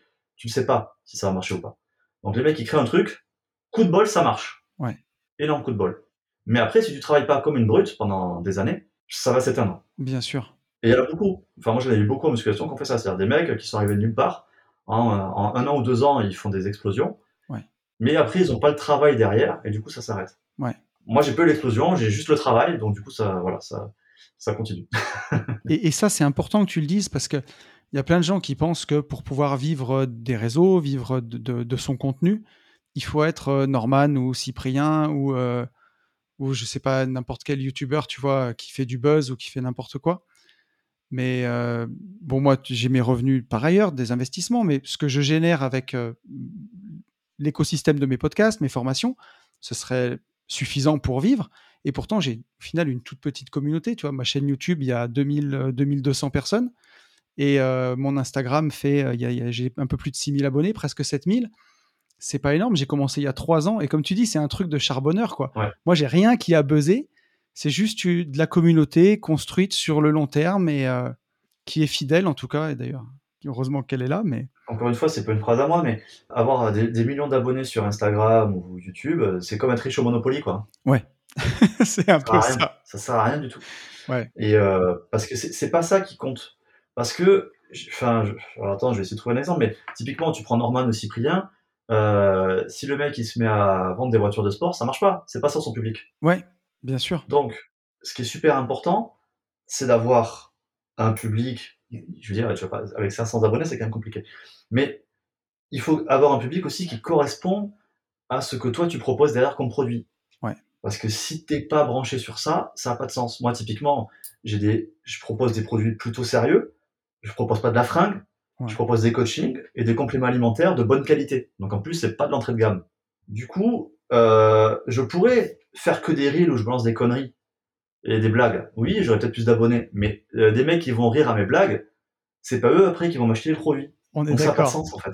Ouais, tout à fait. Moi j'aime euh, apprendre aux gens, tu vois. Donc en plus ça me va bien. C'est pas, je me force pas à faire des choses euh, d'apprentissage. Ouais. Mais en plus, ça, ouais, après c'est, bon, du coup, vu que c'est mon caractère, ça va aussi avec ce que moi je, je fabrique. Bien sûr. Mais, mais effectivement, ça aurait, ça aurait pas de sens que j'aille concurrencer, euh, bah, par exemple Thibaut, tu vois, Thibaut InShape, euh, Ouais. il fait euh, de la muscu, mais aussi beaucoup de conneries et de plus en plus de, enfin de conneries, c'est amical, je veux dire quand je dis ça, Bien sûr. de blagues, beaucoup d'humour. Et peut-être que ça me ferait beaucoup plus d'abonnés, mais ça me servira à rien en fait. Ouais, il faut que ça. Enfin, il faut être soi-même de toute façon. Ah, tu peux pas tricher sur le long terme, de toute manière. Oui, sur le long terme, tout à fait. Le, le mot long terme est important. Ouais. Parce que j'en avais vu beaucoup qui le faisaient sur le, sur le, le court terme ou le, moyen terme. Mais au bout d'un moment, ça. Ouais, il y a forcément un moment où t'es où t'es démasqué. Ouais, ouais. J'avais encore quelques petites questions. Tu sais, on en parlait tout à l'heure des guerres de forums et tout. Et on le sait, sur le milieu de la muscu, c'est parfois, euh, bah, t'as quand même pas mal de mecs bas du front. Et tu vois, pas mal de, de critiques, de parodies, de trucs comme ça. Est-ce que, toi, comment tu l'as vécu quand t'as eu des trucs un peu plus haineux ou tu vois? Moi, j'ai par exemple, j'ai eu, j'ai eu une vidéo qui a, qui a un peu plus buzzé récemment et euh, ça m'a attiré tout un public que j'avais jamais. D'accord. Et là, tu vois déferler un truc sur ta chaîne YouTube que t'as pas eu l'habitude de voir. Tu te demandes d'où sortent les mecs. Et toi, en quelques années, ça, ça a dû t'arriver. Alors, euh, je pense, tu vois, surtout à un certain forum de muscu bien connu du, des bas-fonds du net, euh, tu vois, où ça critique dans, dans tous les sens. Moi, à Ouais. l'époque où, euh, où j'étais un peu plus actif, j'avais eu aussi droit à ma petite heure de gloire là-bas, où je m'étais bien fait tailler. Comment est-ce que tu l'as, tu as vécu les trucs comme ça? Mais en fait, comme je suis sur les sur Internet depuis 20 ans, je le vis depuis 20 ans. Ouais. On pourrait croire que je suis, hab- je suis habitué, mais toujours pas en fait. Ok. Toujours pas, non, ça me touche toujours. Ça me touche moins, bien sûr, euh, qu'avant. Mais en fait, ça me touche moins parce que c'est même pas parce que je suis habitué, c'est plus parce que maintenant je me rends compte que euh, la- l'immense majorité de ceux qui me critiquent, finalement, ont tort. Ouais. Pas dans le sens où, c'est pas pour dire moi j'ai raison, les autres ont tort, mais c'est juste que euh, j'ai quand même plus d'expérience. Euh, et quand je vais dire, par exemple, je, dis une je prends un exemple, je dis ouais, cet exo, il- malheureusement, il fait mal, c'est mieux de l'éviter. Que le mec il me dit, ah, t'es trop con, moi je le fais, il me fait pas mal. Ouais, ok. Ouais. Sauf que moi, je suis là depuis 20 ans, j'ai j'ai discuté avec des milliers de personnes, des dizaines de coachs. Toi, tu t'entraînes depuis deux mois. À un moment donné, je relativise mon avis et le tien, tu vois. Ouais. Euh, c'est plus par rapport à ça. Et, et même aussi, alors j'ai eu beaucoup aussi de critiques, et j'en ai d'ailleurs toujours, mais sur mon physique. Mais en fait, je me suis aussi rendu compte que à 99%, ça vient soit des débutants, Ouais. qui du coup n'ont pas encore mon niveau. Et, et après, je le comprends parce que en musculation, quand on commence, ça va très vite, les progrès. Ouais. Et donc, le mec, il a pris 3 cm le bras euh, les trois premiers mois, il se dit, putain, je vais faire ça pendant deux ans, et dans deux ans, je serai plus stock que tout le monde. Sauf qu'en fait, ça, se passe pas comme ça. Non. Au début, ça va très vite, et puis au bout de six mois, un an, ça, ça se calme et, et- et ça Mhm. ralentit très fort. Et l'autre portion de ceux qui critiquent, c'est des mecs dopés. Bien sûr. Donc en fait, ils ont perdu euh, tout, tout, euh, tout, euh, tout point de vue euh, sur le naturel, et potentiellement, ça se trouve, ils ont même jamais eu au naturel le niveau que, que moi j'ai pu Ouais. avoir. Donc en fait, voilà. Tout s'accumuler fait que je relativise un peu mieux, mais non, ça fait toujours chier, oui, bien sûr. Ouais, ouais. ouais. Ça devrait pas, hein. je sais que c'est pas, euh, c'est un tort pour moi, je suis peut-être trop tendre sur ça. Et puis je lis tous les commentaires et j'y réponds. Alors les, les, les, les haineux, maintenant j'y réponds de moins en moins, et plutôt je, je les supprime, on n'en parle plus. Mm. Mais euh, je sais que la plupart des influenceurs d'ailleurs lisent pas et répondent pas, et, et je pense que c'est bah, par manque de temps, mais c'est aussi pour moi surtout pour ça en fait. C'est surtout pour comme ça, tu te prends pas la tête avec ça. Avec Ouais. Cette négativité qui sert à rien. C'est sûr. Mais tu vois, tu, tu parlais du, du dopage, c'est un vrai fléau aujourd'hui. Euh, moi, j'y étais confronté. J'ai commencé à m'entraîner en muscu en 2004, si je dis pas de bêtises, et je m'entraînais en salle.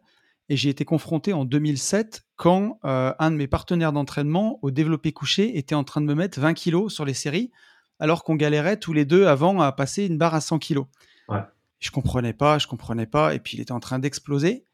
Et puis en fait, il discutait avec les deux, trois bodybuilders de la salle, tu vois, les vrais gros dopés. Ouais. Et je me suis rendu compte qu'il était passé du côté obscur, tu vois. Et puis il me l'a dit. Il m'a dit, mais fais comme moi, tu verras, c'est trop bien. On avait 23 ans. Et moi, enfin, pour moi, c'était, tu vois, je suis euh, peut-être trop bien élevé, tu vois, ou en tout cas, c'était tellement pas dans ma nature. Pour moi, c'était tricher. C'est comme prendre de la drogue, tu vois. Enfin, c'est des trucs, c'est, c'est pas dans mes valeurs. Et ça m'a tellement écœuré que c'est pour ça que je me suis tourné vers une fameuse méthode au poids de corps. et que je me suis entraîné pendant 10 ans chez moi dans une salle que j'ai aménagée, je voulais plus refoutre les pieds dans une salle de muscu. Ah oui, carrément. Parce que j'étais écœuré et puis tu vois, j'ai vu plein de mecs, j'ai vu des étoiles filantes, j'ai vu des mecs se bousiller. Oui, ça c'est sûr. J'ai vu des gars, j'ai eu un, un, mec qui, en très très peu de temps, en un an, il est devenu énorme et il s'est arraché un pectoral sur une barre de développé couché à 130 kg. Tu vois, sa première année de muscu, tellement il, s'est dopé du départ. Ah oui. Et devenir handicapé, c'est-à-dire qu'il s'est arraché le pectoral, il avait 22 ou 23 ans. Docteur de campagne l'a pas pris au sérieux, il avait un hématome énorme et ils l'ont pas opéré tout de suite. Et aujourd'hui, il, pour des mouvements de la vie, il est handicapé. Tu vois, ça l'a rendu à ce point. Ouais, d'accord. Et ouais, moi, ça m'a. C'est quelque chose qui m'a vraiment écœuré, tu vois, cette triche ou euh, ce raccourci-là. Et aujourd'hui, sur les réseaux sociaux, il y a aussi, il y a, comment dire, les gens ont un, une dissonance cognitive, tu vois. Ils, ils, sont tellement habitués à avoir des, des physiques énormes, secs et très musclés qu'ils se rendent plus compte de ce qu'on peut atteindre naturellement, quoi. Oui, c'est ça. Pour moi, c'est vraiment ça le gros problème, c'est qu'à la limite Enfin, bon, sur, le principe, déjà, le mec qui se dope, euh, je trouve ça. C'est un peu comme le mec qui fume ou comme ça, quoi. C'est-à-dire tu fais quelque chose où tu sais que c'est pas bon pour ta santé. Bon, ça, déjà, je, suis. Bon, ça, ça, me gêne un peu, mais bon, passons, passons. Mais euh, le problème, c'est que c'est surtout. C'est encore pire, je veux dire, pour le, ceux qui le disent pas. Voilà. Ouais. Parce qu'effectivement, ils trichent en faisant croire que c'est parce qu'ils sont plus motivés que les autres, parce qu'ils ont une meilleure diète que les autres, parce qu'ils sont plus stricts que les autres, parce que, etc. Que eux, ils y arrivent alors que c'est faux, quoi. Ouais. Ou parce que c'est, ils ont un meilleur coaching, euh, voilà. C'est faux, donc ça, ça, ça, entretient cette dissonance cognitive qui a, qui a deux gros effets négatifs. C'est que les gens, déjà, ils vont de, être plus durs avec eux-mêmes. Derrière, parce qu'ils vont se dire, attends, mais pourquoi moi j'arrive pas à être comme ça? Mais en fait, c'est normal, tu peux pas être comme ça. C'est pas possible d'être comme ça naturellement. Donc c'est normal. Mais les gens s'en rendent pas compte. Et puis après, ça pose quand même un gros, gros problème en termes de business, quoi. C'est une distorsion totale de la concurrence, quoi. Ouais. C'est comme si, euh, je sais pas, j'ai une connerie, mais c'est comme si euh, Peugeot, ils avaient le droit de d'avoir des voitures euh, qui polluent comme ils veulent et que et que et que Renault non quoi. Et du coup, forcément, la concurrence c'est pas la même quoi, elle est faussée. Bien sûr. Et clairement, dans le domaine de la musculation, elle est complètement faussée parce que les mecs l'avouent pas, font croire qu'ils le sentent pas, et les gens s'en rendent pas compte surtout. et donc ça ça détruit complètement le aussi bien la vision des gens que le marché. Mais tu vois, par contre, c'est encore une fois, bah, ça prend plus longtemps, mais c'est sur le long terme qu'on voit les, choses. Je sais pas si tu te souviens de d'icônes d'il y a quelques années, genre Lazar Angelov, tu vois, à une époque, c'était incroyable. Lazar Angelov, aujourd'hui, il peut plus s'entraîner, il a des douleurs de partout, il est dépressif. À l'époque, c'était, euh, tu vois, en 2011, c'était Ziz, euh, et le gars est mort, tu vois, il a fait une overdose de, produits. Et, au final, tu te rends compte que, bah voilà, à 40 ans, et ben quand on maintient le physique, que, le physique que tu as à 40 ans, je vous invite à aller voir ton Insta, mais c'est impressionnant, quoi. Et c'est pas tout le monde qui est capable Mais, mais ouais, c'est vrai qu'en fait, il y a, y a, beaucoup de, de ben, encore une fois, de jeunes de personnes qui débutent, qui disent Ah, ça fait 20 ans que tu t'entraînes et t'es juste comme ça. Non, c'est pas ça. Ça fait 20 ans que je m'entraîne et je m'entraîne encore déjà. Ouais. Ça, c'est déjà une première victoire. Et, Bien euh, sûr. Et en salle, je veux dire, la moyenne euh, d'expérience en salle, c'est 2-3 ans, faut pas se leurrer. Ouais. Donc, déjà, regardez en salle des gens qui s'entraînent depuis 20 ans, déjà, il n'y en a pas lourd. Et, c'est vrai que c'est un peu con, mais si, alors, ça va faire mec qui, qui, se défend et tout, mais je vous invite à la réflexion pour ceux qui nous écoutent et qui connaissent un peu de la musculation, mais regardez des influenceurs muscu naturels, donc déjà il n'y en a pas lourd, ouais. qui ont plus de 40 ans, il en reste encore moins, qui ont une vie avec des familles, ouais. a encore moins, et qui ont euh, créé une société, bon en gros il n'y a plus que moi quoi. Donc en vrai, tout ça pour dire que... Ça. Tout ça pour dire que, effectivement, si on compare mon physique par rapport à un physique euh, idéalisé de sportifs dopés, même de personnes qui se dopent pas beaucoup, c'est ridicule. Mais juste pouvoir continuer à s'entraîner comme ça pendant 40 ans et avoir, pendant, pendant, pendant 20 ans, et avoir en 40 ans une shape qui était à peu près la même que celle que j'avais à 35, qui est à peu près la même que celle que j'avais à 30, qui est à peu près la même que celle que j'avais à 25 et qui est mieux que celle que j'avais à 20, ça c'est déjà euh, une, une, belle victoire. Quoi. Complètement. Et, euh, et, effectivement, tu le vois, moi aujourd'hui, donc je m'entraîne au CrossFit. Euh, et, c'est pour ça que je voulais euh, vraiment, tu vois, perdre les quelques les kilos que j'avais pris. Bon, je suis à la moitié de mon objectif. Il m'en reste encore, enfin, j'en ai fait 6, il m'en reste encore 4 pour vraiment être bien. Et je suis hyper content parce que tu vois, surtout après des hernies cervicales où j'étais vraiment mal, déjà ce matin, tu vois, je me suis entraîné juste de pouvoir m'entraîner, me dire, tu vois, j'ai 41 ans cette année, je m'entraîne, je suis en bonne santé, j'ai mal nulle part, je bouge. quand je m'enlève mon t-shirt, euh, je suis fier de moi. Quel bonheur, tu vois. Et tu dis à 20 ans, tu crois que tu es un Superman, que tu vieilliras jamais, que tu peux faire n'importe quoi parfois. Mais le corps, c'est le véhicule de toute une vie, quoi. Il faut en prendre soin. Et, euh, et c'est vrai que si je dois comparer par rapport à mes potes, par exemple, tu vois, j'en ai quelques-uns qui sont dans le trail ou quoi, donc ils sont très fins, mais, mais en bonne santé. J'en ai pas qui sont dans la muscu. Et alors, j'ai les autres, c'est, voilà, ils ont basculé du côté obscur, quoi. C'est, Ouais. ils, ils ont la mauvaise qua- quarantaine et ils auront la très mauvaise cinquantaine, sûrement, quoi. C'est mal parti. C'est ça. Si on se compare avec euh, les, euh, les dopés ou les meilleurs des réseaux sociaux, forcément, on va se trouver ridicule. Si on se compare avec toutes les autres personnes qui ont des parcours équivalents de vie, Ouais. Euh, bah là, ça n'a plus rien à voir, quoi. Non, c'est sûr. Et comme tu le dis, de pouvoir réussir à continuer à s'entraîner malgré euh, tes hernies, etc. Dire à 90% des gens qui auraient eu ce problème-là, ils auraient arrêté de s'entraîner. Ouais. Donc voilà, euh, rien que tu, le fait que tu aies pu continuer, ça veut dire que tu fais partie des 5 à 10% des mecs qui ont réussi à reprendre. Quoi. Et ouais, et ça, c'est ça, c'est vraiment chouette. Euh, j'avais encore, euh, j'avais encore quelques petites questions, si tu as encore un petit peu de temps Yes. pour moi. Ouais, ceci. Euh, ces questions un peu plus, euh, un peu plus dev perso, on va dire. Mais, je trouve que c'est important. Qu'est-ce qui aujourd'hui te fait le plus peur? Ben, c'est peut-être l'âge d'ailleurs. C'est vrai? Ouais, je pense, ouais. ouais. C'est vraiment un truc que je kiffe pas, quoi. De vieillir? L'âge et la mort, c'est vraiment. ouais. Ouais, Ça me- ouais, ouais. Je veux dire, c'est c'est pas. Ça me fait pas des masses. c'est pas, c'est- c'est pas le truc le plus incroyable. Après, le dentiste, dans un autre registre, mais. ouais, ça, ça fait un peu peur. Ça fait un peu peur à tout le monde, ça. Ouais, tu vois, moi, moi, moi, moi, le- l'âge, vieillir, c'est quelque chose qui me faisait euh, très peur il y a quelques années quand, euh, quand j'avais pas une vie que, que je kiffais, tu vois. Je me disais, putain, j'ai 35 ans, je suis encore englué dans mon boulot, mais putain, quand est-ce que je vais avoir une vie qui me plaît? Ouais. Et aujourd'hui que je vis la vie qui me plaît, je te dis pas que ça m'enchante, mais euh, je, je suis déjà plus en accord, tu vois. Je me dis au moins, euh, voilà, je vieillis, mais je vieillis dans, dans quelque chose que j'aime. Ouais, mais ouais, c'est ouais, ouais, la, la fin, ça me, ça me- j'aime pas trop ça, quoi. Ouais, ouais, je crois que ouais, il faut, faut profiter en tout cas du moment qu'on a, qu'on a en ce moment. Et justement pour toi, qu'est-ce que c'est ta définition d'une euh, bah, d'une bonne vie? Vive- Vivre une bonne vie. En plus, Rudy a eu la même question. C'est vrai? Ouais. non, je sais pas, euh, parce que je pense que la définition déjà, elle va dépendre de chacun, clairement. Ouais, bien sûr. Alors, euh, tu vois, Mais moi, c'est. euh, ce serait vraiment la tienne. hein. C'est celle-là qui m'intéresse. Ouais, bah déjà, c'est- tout ce qu'on a dit avant, quoi. En fait, c'est euh, déjà faire. euh, alors, je vais le ramener au travail, mais c'est vrai que pour moi, le travail, c'est c'est un truc hyper important. Mais euh, c'est déjà faire un taf qui te plaît. Ouais. Parce que euh, c'est quand même quelque chose qui occupe euh, bah, l'essentiel de nos journées. Donc, si déjà tu fais quelque chose qui te plaît pas, ça veut dire que tu, tu gages déjà la moitié de ton temps, quoi. Bien sûr. Je pense que ça, c'est déjà pas mal. Après, je, je, je sais pas, honnêtement, je, je me suis jamais trop posé la question. Je pense que ça, c'est déjà pas mal. Ouais, mais tu sais, c'est au, au- au final, c'est ça. Moi, quand, quand tu vois, quand euh, si je devais y répondre, moi, je dirais que tu vois, vivre une bonne vie, c'est déjà vivre une bonne journée pour commencer, tu vois. Ouais. Et puis re- recommencer, vivre une deuxième bonne journée. Et pour ça, bah, comme tu dis, déjà, si tu fais un job que tu aimes, par rapport à quelqu'un qui fait un job qu'il aime pas, quand il passe 8 heures par jour plus les trajets, tu as déjà sacrifié la moitié de ton temps à faire un truc que tu détestes, quoi.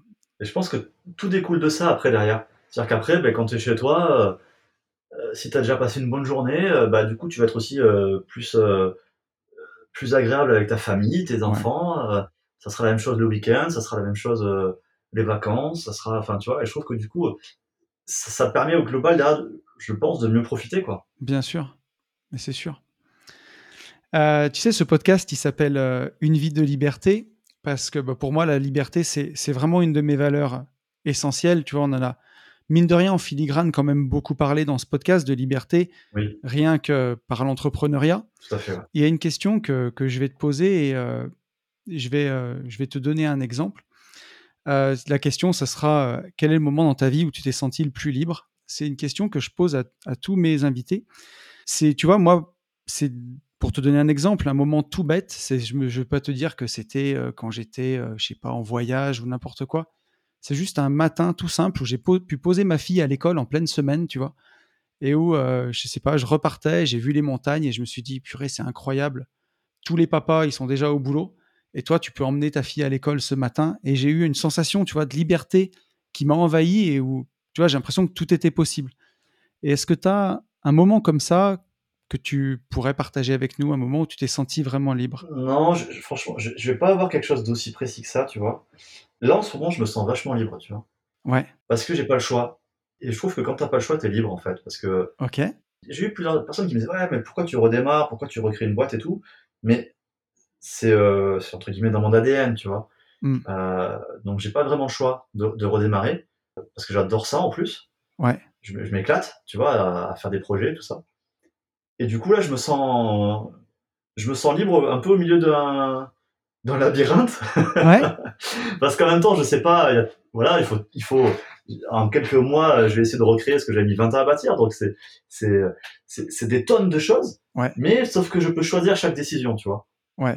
Voilà. Donc chaque décision, c'est, c'est un choix et il y en a certainement des mauvais, des choix. Mais en fait, je préfère avoir mon mauvais choix à moi que je prends que, euh, non, j'allais dire que le bon choix de quelqu'un d'autre, non, mais voilà. En tout cas, euh, j'aime assumer mes choix et même s'ils sont mauvais. Et du coup, là, comme j'ai des tâches de, de choix à faire, bah, je me sens super libre. quoi. Bah, tu vois, pour moi, ça a beaucoup de sens quand même ce que tu dis parce que tu as beaucoup de gens qui veulent la liberté, mais ils recherchent à tout prix la sécurité. Et la sécurité, Ah non, c'est l'un ou l'autre. elle rime pas avec la liberté. Voilà, c'est l'un ou l'autre. Et la Ouais, sécurité, ça va plutôt avec responsabilité au final. Et tu as la responsabilité de toi, de chacune de tes décisions, de ce que tu veux entreprendre. Et c'est peut-être ça la, la vraie liberté. Et au final, quelque part, c'est celle qui finalement te donne la sécurité. Alors peut-être pas une sécurité matérielle ou quoi, mais comme tu sais que quoi qu'il arrive, tu feras face à toutes les situations, et ben, tu te sens en sécurité d'une certaine façon. Quoi. C'est ça. Et après, il y a un truc aussi. euh, alors, je sais pas si tu as beaucoup de questions sur ça, sur le, le temps libre. De, ça me fait penser, tu vois, Mais le temps libre des entrepreneurs. Des, des gens, tu vois, qui disent Ouais, moi, je veux, être, je veux être entrepreneur ou être indépendant ou machin, comme ça, je travaille que quand j'ai envie. Ce qui est vrai, Oui, en théorie. Mais en vrai, tu travailles beaucoup plus bien sûr. quand tu es salarié. Mais la différence, c'est que si à un moment donné, tu as envie de pas travailler, tu as la liberté de le faire. Ouais. En réalité, tu le fais rarement. Oui, c'est sûr. Moi, en tout cas, en réalité, je le fais rarement. Et quand je me dis, tiens, est-ce que je travaille ou pas Dans 99,9% des cas, je travaille. Ouais. Euh, et voilà, tu travailles plus parce que tu es porté par ta passion, tu as ton projet, tu sais où tu veux aller, et voilà. Mais si tu veux ne pas le faire, tu as la possibilité de pas le faire. Et je trouve que ça, c'est super important, en fait. Je suis d'accord avec toi. C'est rigolo, ma, ma compagne, si tu le demandes à elle, elle va te dire que je travaille tout le temps, et moi, je vais te dire que je travaille jamais. Ouais. Mais parce que, tu vois, pour moi, ce qu'on est en train de faire tous les deux là, c'est du travail, Euh, puisqu'il y a un podcast, puisque ça sera monté, puisque ça sera mis en ligne. Moi, j'ai pas l'impression de travailler, mais euh, oui, oui, oui. et c'est vrai que c'est souvent comme ça. Et je suis un peu d'accord avec toi. Alors moi, j'aime bien le voyage, donc euh, j'arrive à voyager assez régulièrement. Et quand je suis en voyage, j'essaye de limiter euh, vraiment à une heure par jour. Mais c'est vrai que sinon, mais le, voilà, je fais, je fais pareil aussi, ouais. Une, Ouais. heure, une heure ou deux par jour. et- mais le reste du temps, euh, enfin, c'est vrai que Mais tu travailles quand même. Ah Tu vois, oui, tu serais salarié, tu travaillerais pas du tout. c'est sûr. Mais aujourd'hui, je sais pas comment tu le vis, toi, mais si je travaille vraiment pas du tout, c'est-à-dire, euh, j'ouvre pas mon ordinateur, je... au bout de deux jours, ah, c'est pas que je stresse ou quoi, mais c'est, je- ça- il me manque quelque chose dans mon équilibre en fait. C'est pas une bonne journée pour moi. Honnêtement, je crois que ça m'est pas arrivé depuis, Ouais. depuis 2004, tu vois. Donc, euh. Ouais, voilà. voilà. Bon, je sais pas. Ça a pas dû m'arriver beaucoup. Mais, mais ouais. Non, ça m'arrive euh, très, très rarement. Et c'est ça. Et tu vois, à l'époque où j'étais salarié, par contre, euh, enfin salarié, j'ai toujours été entrepreneur, mais on était en, associés en famille. Euh, donc j'avais mon, c'était pas salarié, mais c'était vraiment un job de bureau. Ouais. Mais tu vois, l'été, quand on prenait trois semaines de vacances, pour moi, c'était sacré. Trois semaines, j'allumais pas mon téléphone du boulot, tu vois. Ouais. Et aujourd'hui, bah, quand tu fais ce que t'aimes, t'as- tu, tu raisonnes pas du tout de la même façon, en fait. C'est pas pareil. Ouais, t'as toujours la curiosité d'aller voir ce qui se passe, de voir si tout va bien, s'il y a un problème que tu peux résoudre vite fait, si machin, si bidule, ouais, c'est sûr. Et puis, tu as, sans arrêt des idées, des choses à faire, et, Ouais. Et donc tu as envie de les mettre en œuvre, et tu pas envie d'attendre six mois, donc euh, tu le fais tout de C'est suite, ça. et ainsi de suite. En général, quand je pars, euh, si je pars deux semaines en vacances, je reviens avec euh, deux pages Word d'idées, quoi. Ouais. Qu'en plus, je vais écouter des podcasts ou lire des livres, etc. Et du coup, ou même réfléchir ou voir, euh, Ouais. voilà, et voir euh, ce qui se passe. Et voilà, à chaque fois, j'en ressors plein d'idées, ouais. C'est ça. C'est des bons moments de, de brainstorming en général. Je suis d'accord avec toi. Et d'ailleurs, euh, ce sera. Alors, c'était le sujet du podcast de la semaine dernière que j'enregistre demain, donc j'espère que tout se passera bien. Mais euh, c'est ça, le, le sujet de- du précédent podcast, c'était euh, comment le voyage peut t'apprendre des choses sur toi. Tu vois Chaque voyage que j'ai fait, c'est comme toi. Le fait, même si je travaille une heure par jour, même si je suis en famille ou, ou pas forcément seul, hein, je suis avec d'autres gens ou en famille, bah, dès que tu sors du cadre, tu vois comment d'autres personnes fonctionnent, ça te donne automatiquement des idées, quoi, à chaque fois. Ouais. J'avais encore, euh, j'avais encore deux petites questions pour toi. Ouais. Est-ce que tu as un livre que tu as envie de partager avec nous ou ton livre préféré? Pas forcément dans le thème, euh, quelque chose que tu as envie de par- un livre que tu as envie de partager, que tu aimes bien. Euh, C'est quoi J'ai fait une vidéo il y a quelques, il y a quelques jours Ouais. euh, sur mes quatre livres euh, motivation Ah, entrepreneur. ah bien. Alors, je vais pas t'en donner quatre, juste en donner deux. Ouais. J'aime beaucoup euh, le livre, alors, je sais plus comment il s'appelle, bah, la bio de Steve Jobs. Que j'ai jamais lu, tu Que vois. t'as jamais lu? Ah Non. ouais, non, ça faut que tu le lises. Ouais, Ouais, c'est que sacrilège. C'est top. Ouais, Ouais. sacrilège. Bon, je note. Encore, si tu lis pas la vraie Bible, je veux bien, mais Oui, celui-là, c'est vraiment une Bible. non, non, franchement, ouais. Celui-là, il est top. Ah, bien. Et après, c'est, ah, attends, qu'en plus, je l'ai peut-être à côté de moi pour te dire le vrai titre. C'est l'autobio, pardon, ouais. du fondateur de Nike. Ah, attends, attends, regarde, Jean, tu vas te marrer. Elle est là. Tu l'as à côté, là? Ouais. Yes, l'art de la victoire, Phil Knight. Voilà, C'est ça. ça. Et c'est drôle. Et je suis en train de le lire, tu vois. J'ai alors Ah, quand je te dis quand je te dis je suis en train, euh, je l'ai repris. J'ai fini mon ancien bouquin, mon autre bouquin hier, et là j'ai lu 10 pages. Et donc tu Euh, tu l'as bien aimé? Ah, moi, je l'ai lu il y a trois fois, je crois, celui-là. Ok, excellent. Ouais, je l'ai beaucoup aimé. Du coup, bah, pour ceux qui connaissent pas, l'art de la victoire, Phil Knight, donc Phil Noir, c'est le, Phil Knight, pardon, c'est le créateur de Nike. Ouais. Et ça retrace toute sa, bah, toute sa, la création de sa société. Ouais. Et ce qui est super intéressant, c'est c'est quand même un mec qui a créé une marque euh, mondiale qui vaut des milliards, Ouais. en partant de rien du tout, Ouais. Sans connaître personne, sans rien savoir sur les chaussures. Parce qu'il a commencé par les, enfin, oui, par les chaussures, ça, oui. c'est- Maintenant, c'est vrai que Nike, c'est aussi des Oui. fringues et tout ça, mais encore quelques années, c'était que des chaussures. Ouais. Mais il a commencé sans rien connaître à rien, sans pognon, sans usine, sans réseau, euh, voilà, euh, sans rien du tout, sans argent. Et il a réussi à créer un groupe, euh, un groupe euh, mondial qui vaut des milliards.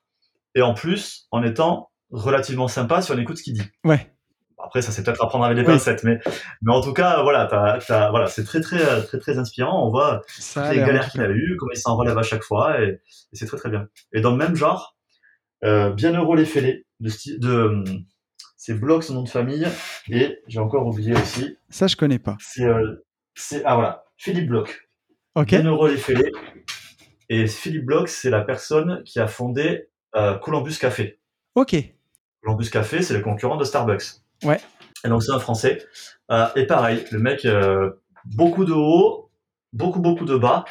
Très très intéressant aussi de voir comme ça les. Parce que en vrai, euh, je veux dire, les mecs qui ont que des réussites, on s'en fout. oui, Ça sert à rien. C'est juste qu'ils ont eu de la chance. Ce qui est intéressant, c'est de voir les mecs qui se sont ca- cassés la gueule et qui sont remontés pour voir comment ils sont remontés. bien sûr. Ça, c'est ça qui est cool. Et, euh, et voilà. Et, euh, et lui, euh, c'est très agréable à lire. C'est assez, c'est assez court. C'est très agréable à lire et c'est très motivant. Ah, excellent. Bah, Merci beaucoup à toi.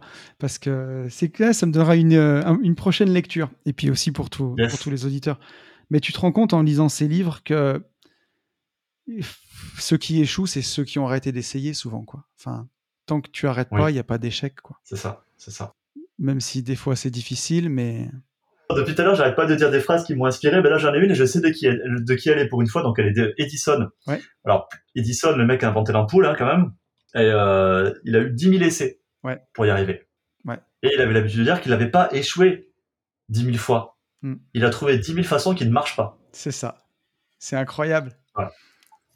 Qui l'ont qui l'ont mené à la 10 000 unième qui a marché. Quoi. C'est fou. Et, mais tu vois, alors ce que, ce que j'allais dire, c'est exactement ça. Ça recoupe la, la même chose. Mais tu vois, j'ai des auditeurs qui m'écrivent, qui me disent euh, Ouais, je comprends pas, c'est plus, c'est plus difficile d'emprunter, j'y arrive pas. J'ai voulu acheter un appart, euh, j'en suis à 7 refus de crédit. Je lui dis Bah euh, ouais, t'as fait combien de banques cette banque Et ben tu continues quoi. Et ouais. continue. Moi, j'ai j'ai des potes, ils ont eu leur crédit au bout du, de la 18e demande. Et euh, moi, quand j'ai monté ma boîte et que j'ai voulu faire mes premières opérations de marchand de biens, j'en ai pas pris autant des portes, mais j'en ai pris quatre. Et à chaque fois, je suis allé avec le même enthousiasme, même si sur le coup ça me gavait, je posais la question, je disais qu'est-ce que c'est qui coince?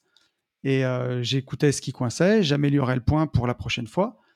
Mais, voilà, tant que tu n'abandonnes pas, ben, tu as toujours une chance de réussir. Quoi. Bon, à condition d'essayer un truc euh, faisable et intelligent, quoi, c'est sûr. Oui. mais, euh, Bon, ouais, là, si tu essaies de sauter du toit en battant des bras pour t'envoler, bon, tu peux essayer plein de fois, ça marchera pas, quoi. Mais... t'essaieras qu'une fois. Quoi. Ça dépend de quel étage tu essayes. Ouais, c'est ça. Ouais, c'est ça. C'est ça. bah écoute, tu m'as donné beaucoup de citations. J'avais ma toute dernière question du podcast, c'était euh, est-ce que tu as une citation préférée que tu as envie de partager avec les auditeurs ou un mantra que tu te répètes quand, voilà, à des moments Ouais, j'ai une clés? citation, mais honnêtement, je sais pas. Enfin, alors, une c'est pas une citation, c'est plus une phrase. Alors, attends, que je me la, je me, je me la fais dans ma tête deux secondes. Elle est pas longue, mais je peux pas me tromper dans les termes. Vas-y, Euh, désolé, désolé pour le blanc. je t'en prie. Je préfère avoir des remords que des regrets. Ouais. Petit point vocabulaire au cas où, quand même. Remords, c'est des choses qu'on a faites, et regrets, c'est des choses qu'on n'a pas faites. Mm, mm, Donc, voilà. mm. Je préfère faire des choses à tort que pas avoir tenté de faire d'autres choses. quoi. Ouais, complètement. Je pense que c'est euh, c'est très inspirant et tu vois, ça retrace bien ton parcours et tout ce qu'on a vu aujourd'hui. C'est c'est prendre des risques, c'est oser, c'est Ouais. des fois euh, bah, pas prendre des décisions sur des coups de tête, mais juste faire confiance à son instinct et puis pas trop réfléchir quoi. Et puis y aller. Euh, bah écoute, je peux, je peux te laisser le mot de la fin si tu veux, Jean. En tout cas, je te, je te remercie. Je veux dire que je te remercie encore une fois d'avoir accepté. Merci pour cet échange et c'était trop bien et je pense que ça va beaucoup Avec plaire. plaisir. C'était bien sympa. Je peux, te, je peux te laisser le mot de la fin si tu voulais ajouter quelque chose ou euh, Euh, fourchette pas mal. J'allais dire couteau, mais c'était trop dans le thème. Donc, euh, euh, où est-ce que nos auditeurs ils, ils te retrouvent s'ils ont envie de, de t'écrire ou de, de, voilà, de Ouais, le plus simple, ça sera sur Tonton Jean. Donc, Ouais. Tonton underscore underscore Jean. sur Insta. Sur Insta, ouais, tout à fait. Impeccable. Bah écoute, merci, euh, merci infiniment à toi, Jean, et puis euh, à très vite. Yes. Merci à toi. Et je vous retrouve. J'espère que ce podcast vous aura plu autant qu'il m'a plu. J'ai passé vraiment un excellent moment avec Jean. Jean, je te remercie encore d'avoir partagé ce moment avec moi. Il y a une phrase que je retiens de ce podcast, c'est l'entrepreneuriat, c'est un sprint qui dure un marathon. C'est vraiment ce que j'ai l'impression de vivre parfois. Quand on est entrepreneur, bah voilà, on remplit sa vie avec plein de projets qui nous passionnent et qu'il faut parfois faire rapidement. Il y a ce côté sprint mais c'est une course de longue haleine qui peut durer des années et des années, puisque bah, quand on est entrepreneur, ça fait vraiment partie de sa vie. Donc ça me parle. L'entrepreneuriat, c'est un sprint qui dure un marathon. Ce qu'il faut, c'est euh, voilà, ne jamais perdre la ligne d'arrivée en vue quand même, et, euh, toujours garder du sens. Et ça m'inspire aussi une, une citation de Winston Churchill qui disait que entreprendre, c'est aller d'échec en échec avec le même enthousiasme. Et ben voilà, c'est un petit peu euh, ce qui s'est aussi passé pour Jean où à un moment, euh, bah voilà, il a perdu son premier business et il est en train de le recréer à partir de rien, avec une, euh, énergie et euh, un enthousiasme qui est incroyable. Je vous invite vraiment à le suivre sur Instagram. Moi, c'est un compte que je trouve hyper inspirant, que j'adore. Donc encore un grand bravo à toi, Jean, pour tout ça. Donc voilà, et quant à moi, bah, il ne me reste plus qu'à qu'à vous souhaiter à la fin de ce podcast, si vous êtes en train de bâtir un empire, bah, moi je vous souhaite d'être constant et de garder intact votre enthousiasme. Et si vous êtes en train de rebâtir cet empire à partir de zéro, ben je vous souhaite beaucoup de courage et je vous souhaite aussi de ne pas oublier que tant qu'on n'abandonne pas, alors on peut toujours réussir. Et dans tous les cas, je vous souhaite, par-dessus tout, de vivre libre.